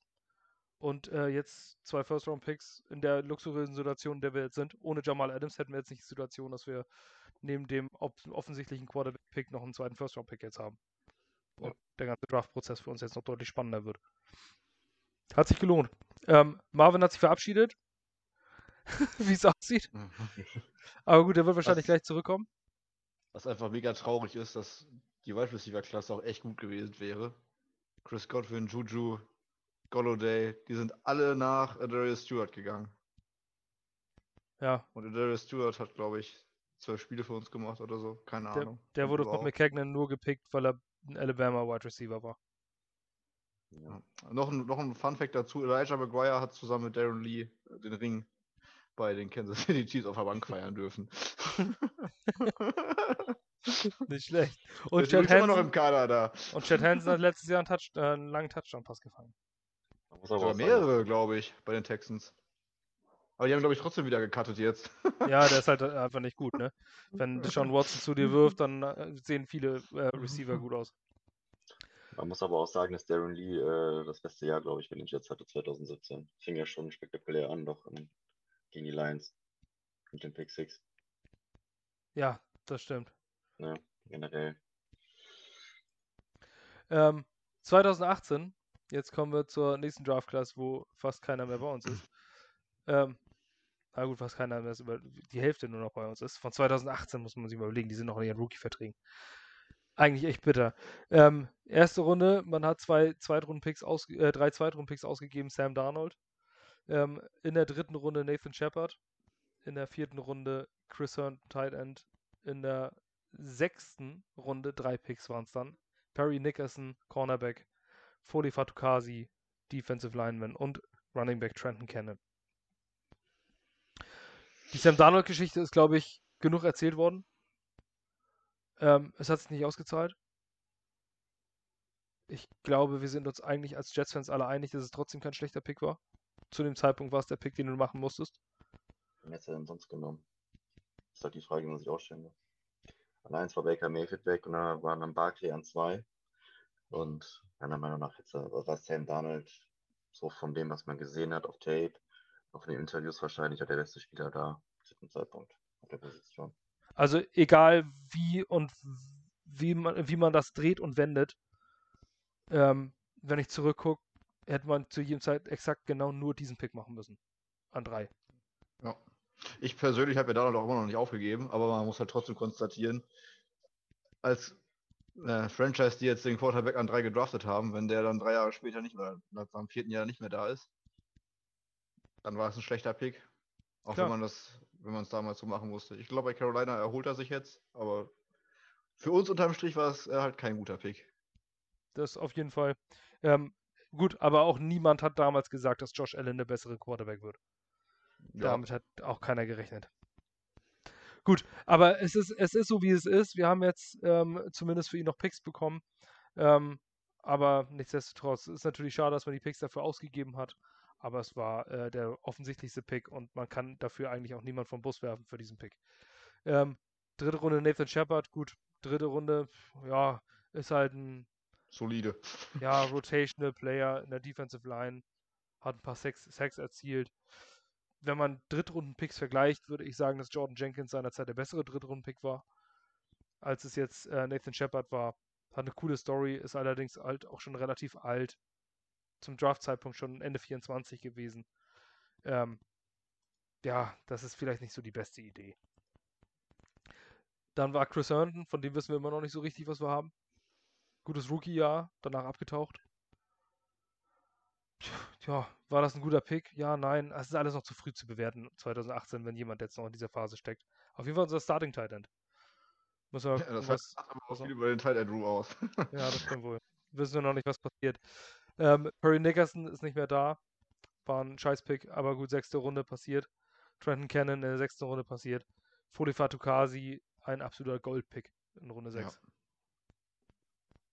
Trenton Cannon finde ich sehr schade, dass er nicht mehr im Kader ist. Ich glaube, der würde ins neue Scheme gut passen.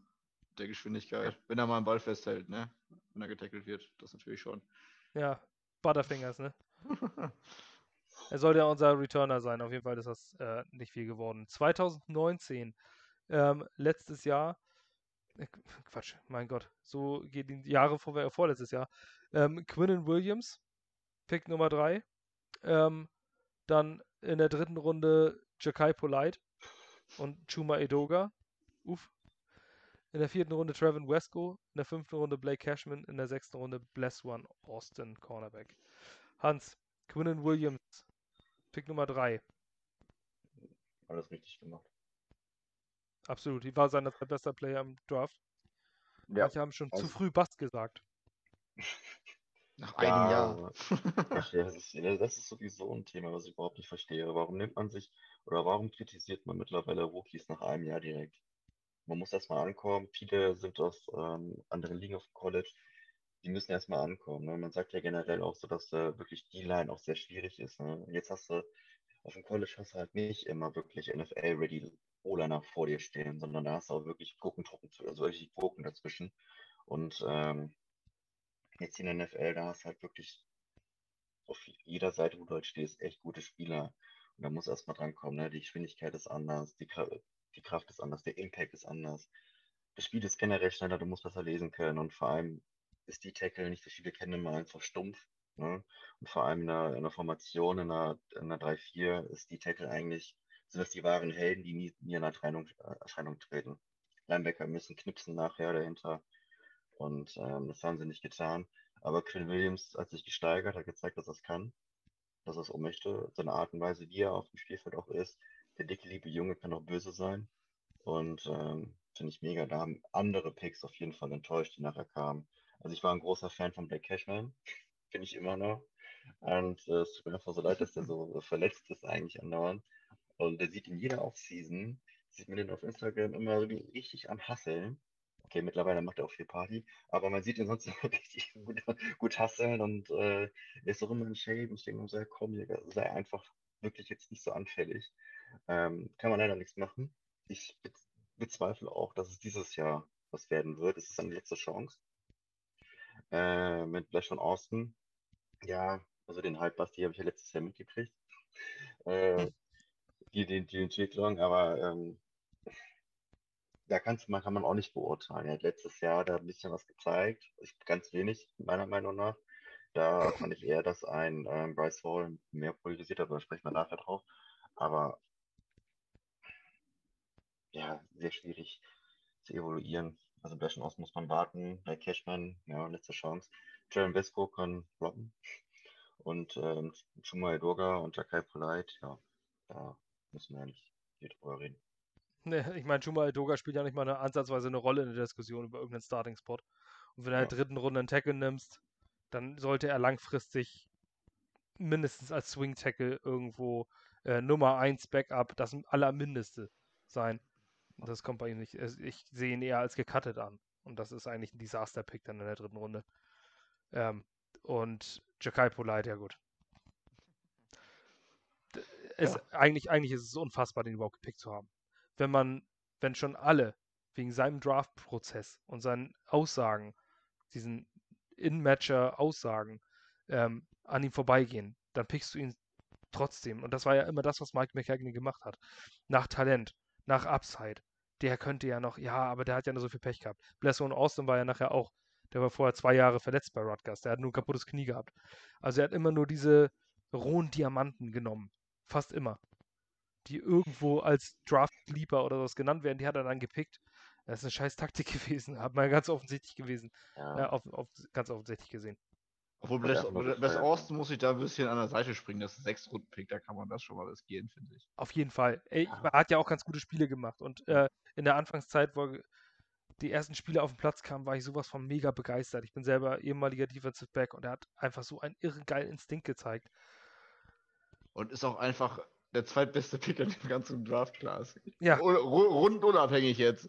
Aber er hat auch in der Cornerback-Klasse oder im Cornerback-Room gespielt, wo du nicht unbedingt der Beste sein musst, um der Beste zu sein. Wenn ihr wisst, was ich meine. Ah. Aber der hat ja mal gar kein Gramm Körperfett, ne? Nee, das ist eine absolute Äh, Maschine. ein, ein Muskel. Aber gut, er ist auch erst nach dem zweiten Jahr und hatte im College zwei Knieverletzungen. Vi- Vielleicht wird er ja einer der Starting Cornerbacks, denn ich glaube, der eine Spot wird zwischen Blessor und Austin und einem aus der nächsten Draft Class, nämlich aus der vergangenen. Ähm, die können wir natürlich nicht besonders evaluieren, ich möchte sie allerdings wenigstens nennen. Und zwar sind es äh, Mikai Beckton in der ersten Runde, in der zweiten Runde war es Denzel Mims letztes Jahr, in der dritten Runde dann Jabari Zuniga und Ashton Davis. In der vierten Runde Lamalke P. Ryan, Running Back, James Morgan, Cornerback, äh, Quarterback und Cameron Clark, Offensive Tackle. Und in der fünften Runde Bryce Hall, sechste Runde Braden Mann. Die vierte Runde kräftig in Sand gesetzt in meinen Augen. Okay, Lamalke P. Ryan wissen wir immer noch nicht, aber der steht jetzt ja schon wieder auf der, auf einer möglichen Cut-Liste. Ähm, der wird ja, ich sag mal, unser, man hat Tevin Coleman geholt, man hat Ty Johnson, sieht jetzt noch einen Josh Adams und dann denkt man jetzt so, oh, wer könnte denn jetzt dritter Running Back sein? Josh Adams oder LaMichael P. Ryan? Und wenn ich nach einem Rookie-Jahr und einen Viertrunden-Pick in einen Running Back investiert habe und diese Frage besteht, dann war es ein Scheiß-Pick. Meiner Meinung nach. Ähm, ich sehe nichts in LaMichael P. Ryan. Ich glaube auch nicht, dass er eine große Zukunft bei den Jets hat. Ist allerdings eine Meinungsgeschichte. Nach dem Rookie-Jahr, was wir vorhin schon besprochen hatten, das ist ein bisschen vielleicht, noch vielleicht ein bisschen unfair. Ähm, aber er passt, glaube ich, einfach auch nicht so gut ins Profil, was man jetzt halt äh, braucht, um das Nö. mal eventuell ein neues Scheme zu spielen. Ist Ist einfach auch- nicht athletisch genug für. Das ist auch ein Coaching-Change. Aber äh, nichtsdestotrotz hat man nach einem Jahr zumindest ein paar Starter. Die vierte Runde, wie gesagt, dazu noch James Morgan als Quarterback und Cameron Clark als Offensive Tackle. Bei allem Respekt für Joe Douglas und Bryce Hall, glaube ich, war ein sehr, sehr guter Pick. Aber die vierte Runde ist komplette Scheiße gewesen. Bei Clark mal noch abwarten, oder? Ja, aber es ist schon auffällig, wenn du nicht einmal im Active Roster stehst. Klar, Redshirt-Jahr geht immer noch. Mhm. Du wolltest vorhin noch was zu Bryce Hall sagen, Hans. Ja, ich finde auf jeden Fall, der hat ähm, ziemlich viel gezeigt jetzt in den letzten, äh, letzten Spielen, in der letzten Season. Ähm, ich fand, der war mal relativ, ähm, ja gut, relativ mal nah am Mann halt dran, hat viel, viel gezeigt, dass er einigermaßen mithalten kann und dass er es auch möchte. Also er zeigt diesen Willen und ich finde immer, dass dieser, dass man, wenn man trotzdem, ähm, wenn so ein 5-6-Runden-Pick immer noch weiß, jedes Spiel muss ich performen und zeigt es auch jedes Mal, äh, löst es bei mir immer so eine gewisse Freude auf, weil ich weiß, okay, der ist jemand, der tut jetzt gerade alles dafür. Das hat er auch, das hat man auch gesehen.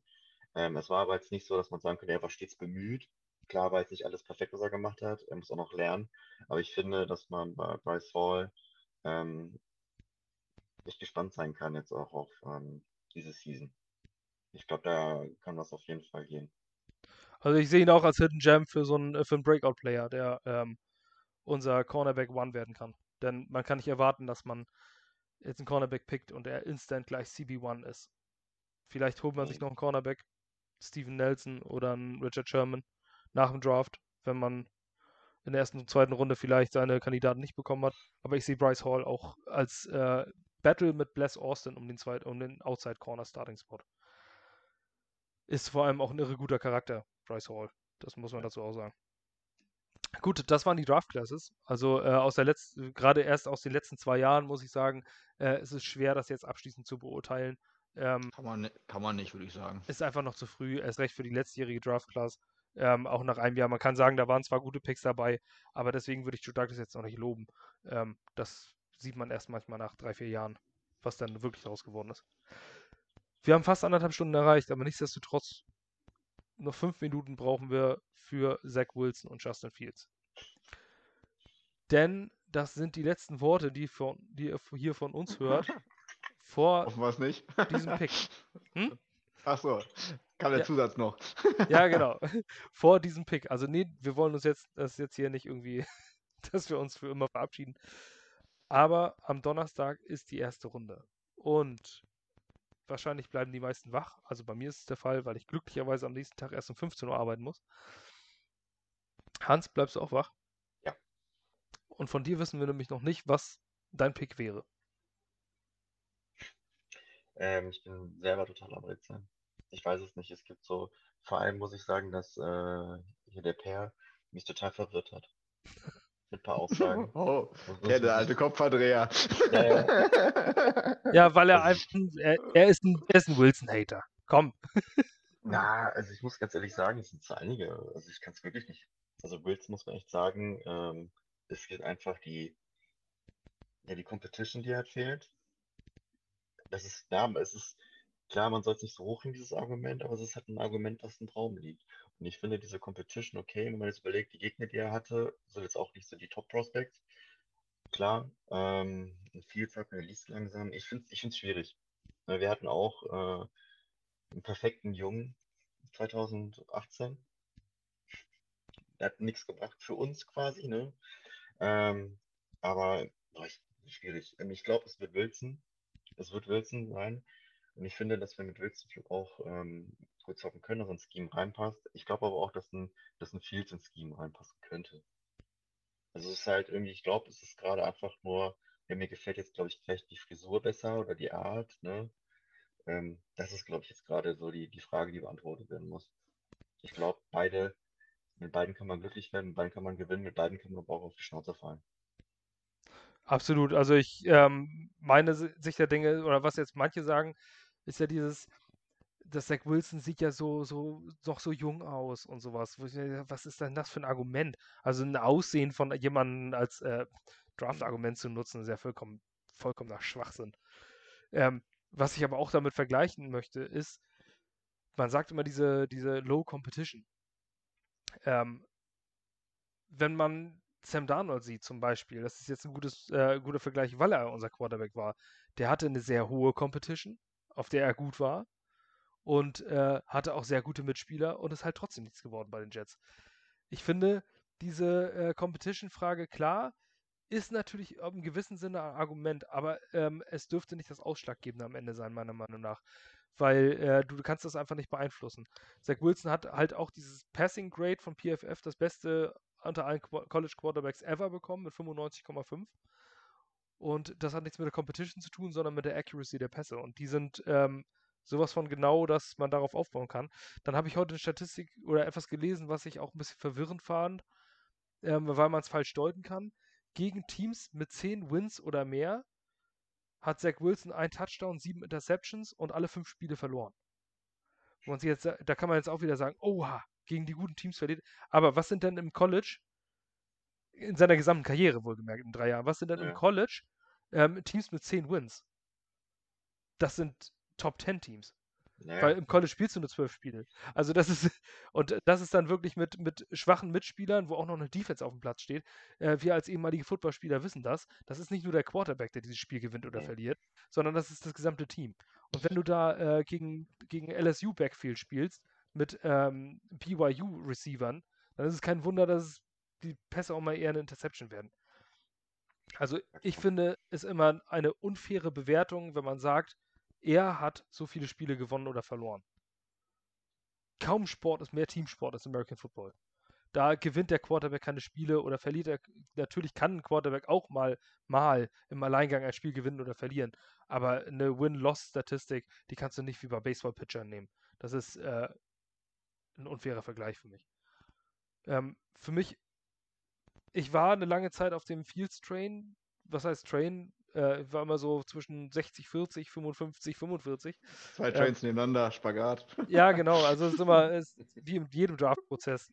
Mit jeder Geschichte verändert sich deine Präferenz, mit jedem Mock-Draft, mit jeder ähm, Aussage. Äh, jetzt bin ich aber tatsächlich so weit zu Zach Wilson, dass ich mittlerweile schon fast bei 80-20 bin. Ähm, ich mag Justin Fields, ich mag diesen Prospect. Ich glaube, er wird ein erfolgreicher Quarterback in der NFL. Aber irgendwas sagt mir, dass es keine gute Idee ist an zwei. Wenn jetzt schon die Gerüchte so sind, dass die 49ers, die hochgetradet sind für den Quarterback, ihn nicht in Betracht ziehen. Dann mit dieser Epilepsie-Geschichte. Ähm, ich weiß nicht. Irgendwas sagt mir, das hat einen Grund. Ähm, und Zach Wilson ist auf nahezu allen Boards, außer dem von Per, ähm, unter den Top 5 Prospects und, ähm, und die wirklich guten Analysten wie auch ein Chris Sims, also gute Quarterback-Analysten, sehen ihn äh, fast schon im Battle mit Trevor Lawrence und teilweise an Trevor Lawrence vorbei. Ähnlich das Argument, dass ähm, er ist ja noch nicht so lange erfolgreich oder noch nicht so lange so gut. Ja, das ist die Evolution eines College-Spielers. Welcher College-Spieler kommt als Freshman auf den Platz und reißt da gleich die Hütte ab, selbst als Five-Star-Prospect? Das passiert Trevor Lawrence. ja, das sind absolute Ausnahmen. Und Andrew Luck, ne, absolute ja. Ausnahmen. Aber äh, man muss überlegen, wie jung die sind. Die kommen mit 18 ans College, ähm, haben dann erstmal ein Redshirt-Year und steigern sich dann stetig. Und bei den meisten Quarterbacks ist es doch so, dass die dann im finalen Jahr halt den Breakout haben und nicht durchgehend gut sind. Und Zach Wilson war 2019 auch nicht schlecht. Der hat nur nicht diese mega Statistiken gehabt. Ähm, hm. Also ein Late Riser ist im College absolut in Ordnung und für mich kein Argument gegen jemanden. Joe Burrow war letztes Jahr ein perfektes Beispiel dafür.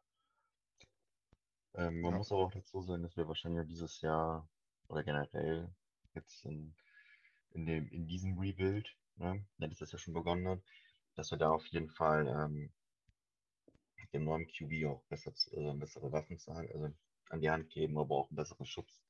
Das, was wir die Jahre aus Sam Donald einfach nicht geschafft haben.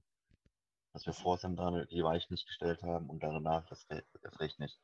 Und jetzt ähm, haben wir das ja schon adressiert im letzten Jahr und jetzt sind wir auch dabei.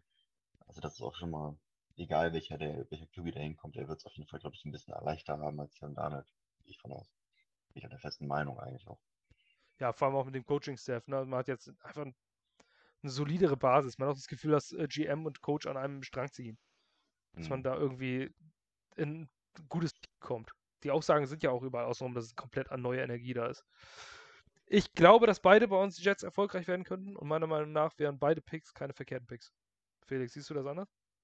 Ähm, nee, aber bevor ich jetzt dazu was sage, ich habe gerade Pop-Up-Nachricht bekommen. Ähm, Marc Gastino hat gepostet, dass er ähm, krebsfrei ist. Vor oh, drei Minuten.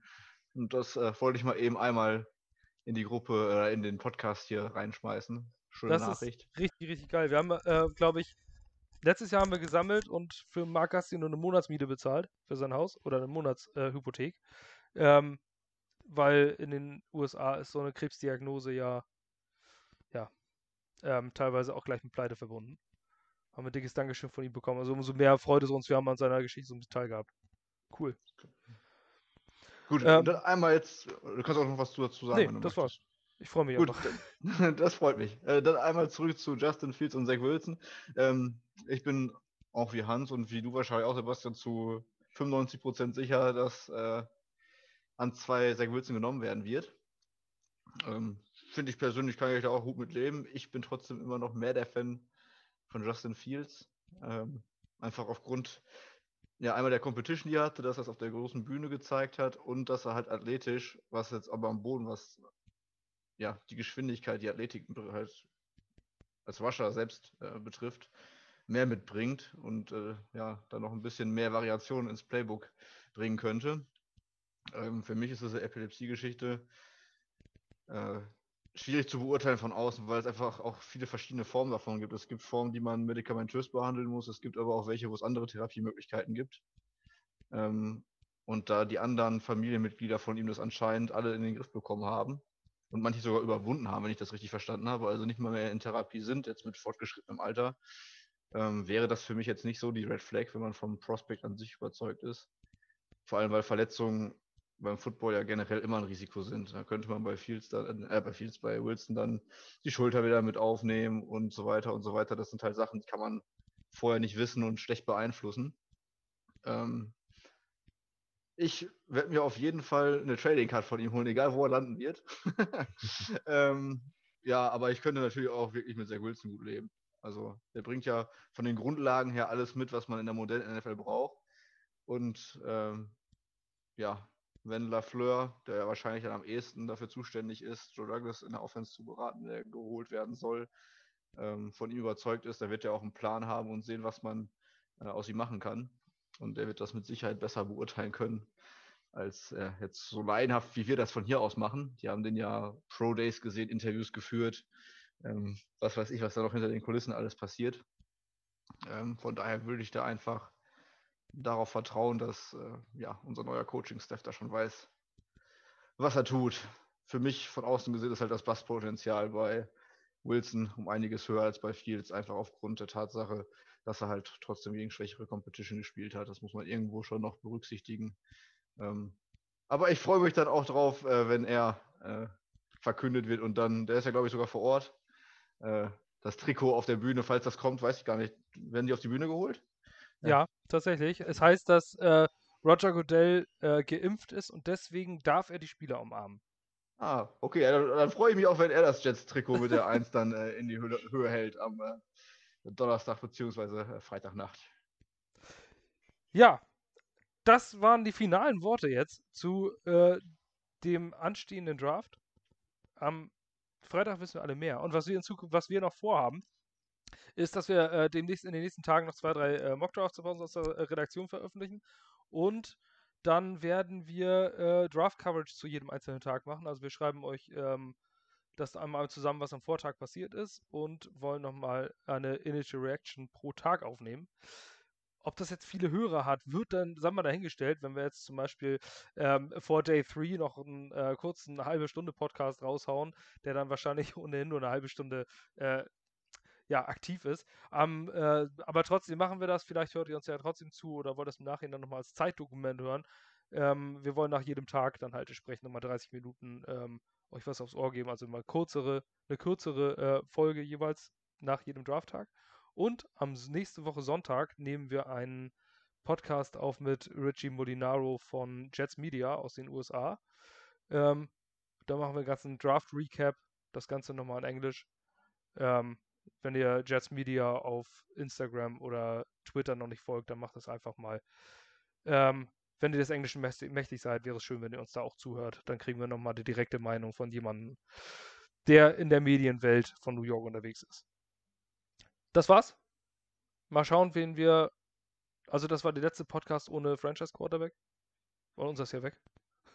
Na gut, wir haben noch James Morgan, aber ich glaube, der wird es jetzt nicht mehr. Hans, vielen Dank für deine Zeit. Schön, dass du dabei Danke warst. Hoffentlich bald wieder.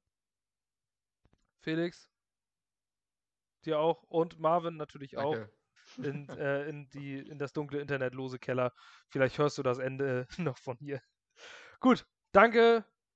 Viel Spaß beim Draft. Bleibt wach. Chat up. Chat up. Chat up.